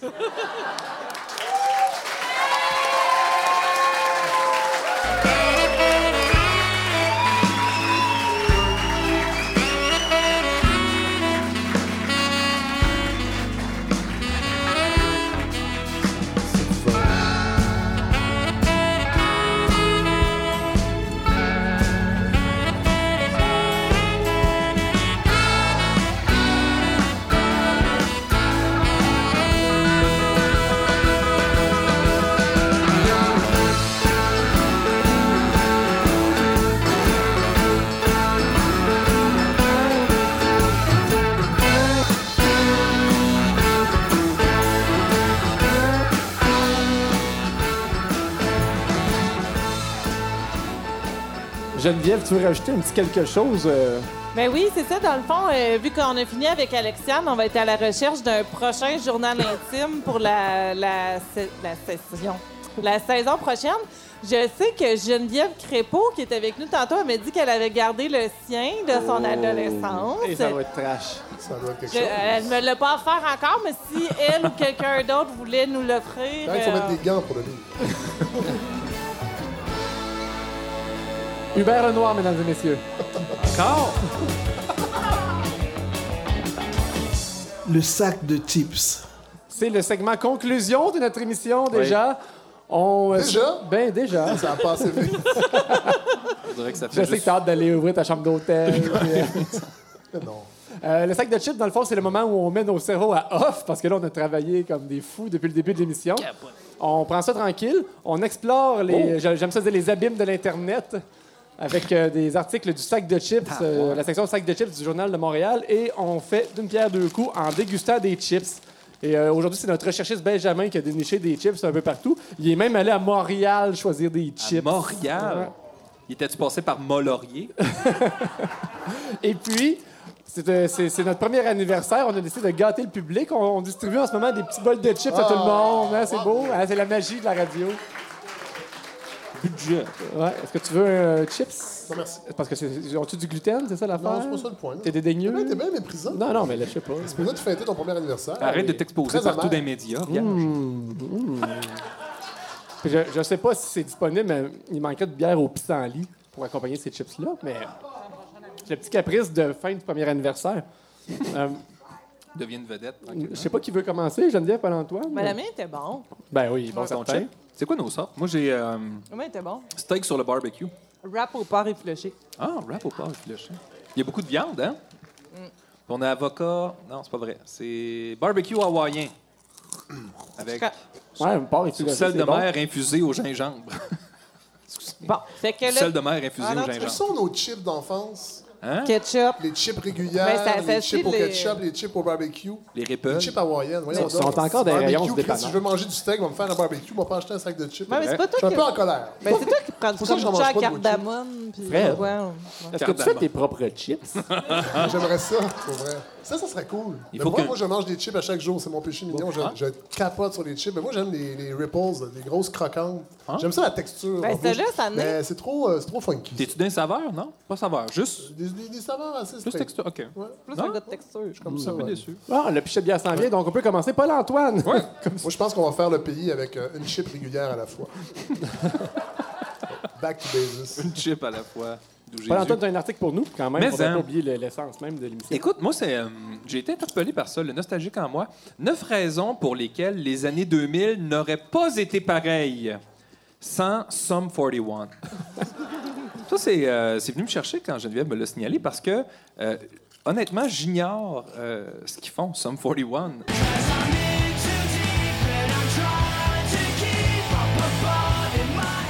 Moi, ça ressemble à peu près à 88 chansons que j'ai déjà entendues dans ma vie. Et je pense que le chanteur a déjà sorti avec Avril Lavigne. Ouais. Ben, écoute, c'est drôle que Cette tu en fleur du parles. Ça, ça semble, pour l'auteur de l'article, c'est Michael Labranche. Euh, Ça semble avoir modifié le cours des années 2000. Ça, je trouve ça intéressant. Euh, écoutez, Quand, je, je quand les lirai pas les années 2000, il parle pas des années 2000. Pas il parle tous- Il pas s'avance 2000 il à s'avance pas sur le 2009. millénaire. là. Non, ben, parce que je trouve que c'est- c'est c'est ça, c'est beaucoup, beaucoup d'importance. Ça- ça serait, Comme la Sum euh, 41. 1000 années quand même. Bon, que- qu'est-ce qu'il aurait modifié? Il dit le top 5 anglo de Musique Plus aurait été très différent. Ça, ben, c'est possible. Honnêtement, je- ça, j'y donne. Faudrait Ça, demander à Mike Gauthier. C'est pour ça que c'est tout le temps lui qui anime les top. euh. C'est possible. Il existe encore, hein, Mike ouais, Gauthier. Duran Duran. Il dit euh, Les films Folie de graduation auraient été tellement plus plates sans la musique de Sum 41 et n'auraient pas influencé une génération complète. Et là, on voit un gars qui est couché et qui semble euh, avoir une relation intime avec de la nourriture. Ah oui, c'est American Pie. Ouais, Mais ça, j'ai pas vu euh, le, le film. Au niveau des, des- des bandes sonores, des, des soundtracks de Oui. films, là, je dirais que la matrice torche quand même. Là. Euh, Rob Zombie, Marilyn Manson, Rage. euh, en tout cas, je les écoute souvent. Euh, ensuite de ça, écoute, euh, dans, dans- dans mes préférés, il y a celle-là ici. La plupart des gars ne se seraient jamais les teints, les cheveux, ne se seraient jamais teints les cheveux en noir. Ça aurait été différent. Mais moi, je Ça, faut trouve le donner. Ça que aurait été différent. il y a beaucoup de biais de recherche dans... Mais je trouve qu'il n'y appuie, Dans la pas, il appuie pas ses assertions sur quelque chose. Non. Combien, quel pourcentage de gars ont été vraiment des influencés? Let's go dans le jamais, toujours. Ah, mais tu vois, celui-là ici est plus nuancé. Il dit il y aurait sûrement eu moins de personnes avec une coupe de cheveux hérisson. C'est quoi une coupe hérisson? C'est genre des. c'est Euh, des petits Des spikes. spikes. Des, petits spikes, oui. euh, Avec du gel. Comme, comme Billy Idol faisait, finalement. Ah, mais t'as payé de même un matin, ça s'est tapé. Mais, Mais il y aurait sûrement eu moins de gens, dans le sens où si Sum 41 n'aurait pas existé, mettons qu'on dit que les gars, ils ils étaient pas nés pour une raison ou pour une autre, il y aurait eu les membres du groupe qui n'auraient pas Qui eu pas les eu cheveux ça. spikés, donc il y aurait eu 4-5 personnes de moins. Là. Geneviève, t'en Là, la, la dernière que je veux dire, c'est euh, on n'aurait jamais eu l'occasion de jouer Into Deep sur notre première guitare électrique. Et ça, je suis pas d'accord parce qu'il y avait une excellente chanson de Genesis, hein, tu sais, à l'époque d'Invisible Touch, qui s'appelait Into Deep. Puis, il y avait juste un petit. Mike Rutherford était très, euh, très discret sur cette euh, chanson-là. Je suppose qu'il y a beaucoup de dans Mike and the Mechanics. lui Tout à fait, oui. Moins, moins, moins, euh, plus discret. Moins discret, en fait. Ouais, ouais, mais on est en train de perdre tout notre rythme. hein? Oui. Un rythme qui était très présent. C'est le sac de chips, Francis. Ouais, je sais bien. mais Geneviève aussi a un sac de chips. Ouais, ben encore une fini, fois, excuse? Montre-moi les dents, son sac de chips. c'est c'est vraiment à cause de ça qu'on perd du rythme, Cause ces interventions-là. Comme Le, le dernier, euh, dans le fond, c'est encore une fois, on n'a pas besoin d'un cours de métaux là, pour écrire dans le sac de chips. Vraiment. Donc, le titre, c'est 19 messages inspirants de vedettes pour la fête des pères. Pour, à, à la radio, les gens faisaient des guillemets pour inspirer. Puis, à- à- au micro, je parlais plus fort. On pu faire une parenthèse aussi. Deux, j'ai relevé deux messages inspirants de vedettes. D'abord, celui de Isabelle Desjardins, la vedette. Tout ce que je sais d'elle, c'est qu'il y a un Z hein, dans Isabelle. Ah, ben moi, j'ai mis un S, mais ça, c'est Ben moi, j'ai vu un autre article, ça. elle a changé de coupe de cheveux, ça a l'air. Donc, son message inspirant, c'est Bonne fête, papa d'amour. Hashtag family, hashtag Father's Day, hashtag dad, hashtag best dad, hashtag summer, hashtag love, hashtag lucky, hashtag blessed. Ensuite, d'une autre vedette, cette fois-ci, c'est Claudine Prévost. Oui. C'est une vedette. Son message inspirant, c'est si beau, c'est si beau de découvrir le père en son amoureux.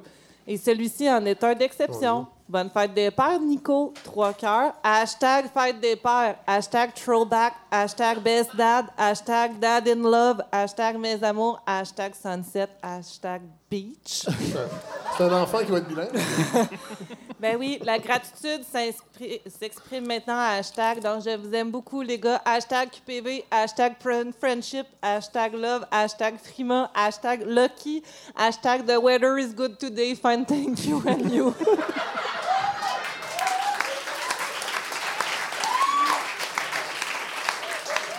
Je m'empresse d'aller suivre ces trends-là. Ouais, c'est ça, parce qu'à la base, le hashtag, c'est un fil qu'on pourrait Ben suivre, oui. mais les, les deux avaient Best Best Dad. Dad. Tu sais, On Ah. est- on, mettons qu'on va suivre le hashtag Best Dad. Allons-y. Claudine Prévost puis Isabelle déjà. Au moins ces deux-là. Euh, moi, j'ai. Oui. Excuse-moi, je, je vais faire une parenthèse parce que depuis le début de cette balado, on parle du premier anniversaire, on en parle, puis je trouve que ça n'a pas été souligné suffisamment. Alors, je pense qu'il faut le souligner parce qu'aujourd'hui, avec l'impermanence des choses, tout change, rien ne dure. Et vous avez quand même toffé un an à faire une balado dans un semi-anonymat, puis je trouve ça bien de, poursuivre. Et je pense qu'il faut, il faut, parce que ça va être gros cette affaire-là. Moi, je le sens, ça va continuer. Alors, je pense qu'il faut absolument souligner de façon plus, euh, plus soutenue ce premier épisode et ça se prépare derrière. Et pour les gens à la maison qui nous écoutent ou pas, sachez qu'il y a quelque chose de beau qui s'en vient euh, derrière. On peut même se retourner tout le monde, les gens du prospecteur qui travaillent très très fort. Regardez-moi ce beau gâteau qui s'en vient pour fêter le premier anniversaire dans, Qu'en- Qu'en pensez-vous? Franchement, ça prend un gâteau. Voyons. pensez-vous? C'est à ton tour de te laisser parler d'amour. C'est votre tour de vous laisser parler. Il est magnifique. Mais c'est un château de princesse. C'est un château de princesse. Moi, je pense que ça évoque l'épisode 3 avec Rosalie Vaillancourt, La Belle au bois dormant. Il y a quelque chose là-dedans. Je pense que ça évoque ton attitude en général. Ah, mais merci. Ah, ben, merci. Je sais pas, si c'est de la part de qui? C'est le Frima et c'est Anne-Julie Charbonneau. Ah. Wow! Merci, Ouais, merci. Anne-Julie. Et toi, Fred, t'as été manipulé pour livrer ce message-là. Incroyable. Donc, tu n'es pas un artiste indépendant. T'es prêt à toutes les bases. pas, ouais. Non, ça me dérange pas. Mais euh, toi, Francis, t'en avais pas un sac de chips? Non, non, ben pour vrai. D'habitude, on en a chacun un. c'est que hier soir, je m'étais dit, je me garde ça la veille, là, je vais me trouver un sac de chips, je vais aller voir ce qui est d'actualité. Mais pour vrai, hier soir, finalement, je me suis mis à démonter mon frigidaire. Ouais, c'est ça. La, la fan faisait un bruit. Puis là, en tout cas, je suis allé voir sur YouTube. Pour voir. Là, C'était un- un, faisait un bruit de fan. Hey, je pense que je pourrais m'en faire une chronique euh, science semaine euh, profil individu. Le P. C'est ça, c'est que Yes. je, je pense, moi je sais que des fois il faut dégeler son congélateur, mais son frigo, je pensais pas que ça arrivait. Puis la fan était comme jamais dans la glace. Il a fait très chaud. Mais je suis allé voir comment tout démancher ça, je me suis coupé le doigt. Check ça, Fred, une petite coupure. Nice. C'est ça. T'as fouillé dans les chips avec ça? Fait que je pourrais vous faire un tutoriel sur comment démonter un frigidaire Samsung puis enlever le. Un Samsung? Ben c'est pas un frigidaire puisque c'est un Samsung. On a très hâte à la deuxième saison. J'ai tellement hâte que mon frigo arrête de fonctionner juste pour pouvoir le démonter. Merci Fred d'avoir été avec nous. Ah, ça m'a fait plaisir. J'aime ça. mais je le dis à chaque fois, c'est très têteux, mais j'aime beaucoup là-dedans. Je me réinvite au climat ici. Je vais revenir pour la saison prochaine, hein, je vous le dis. À, ch- à chaque trois épisodes. euh, On a une tendance.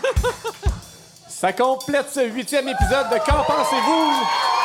Suivez-nous sur Facebook à qu'enpensez-vous.com ou sur votre application balado préférée.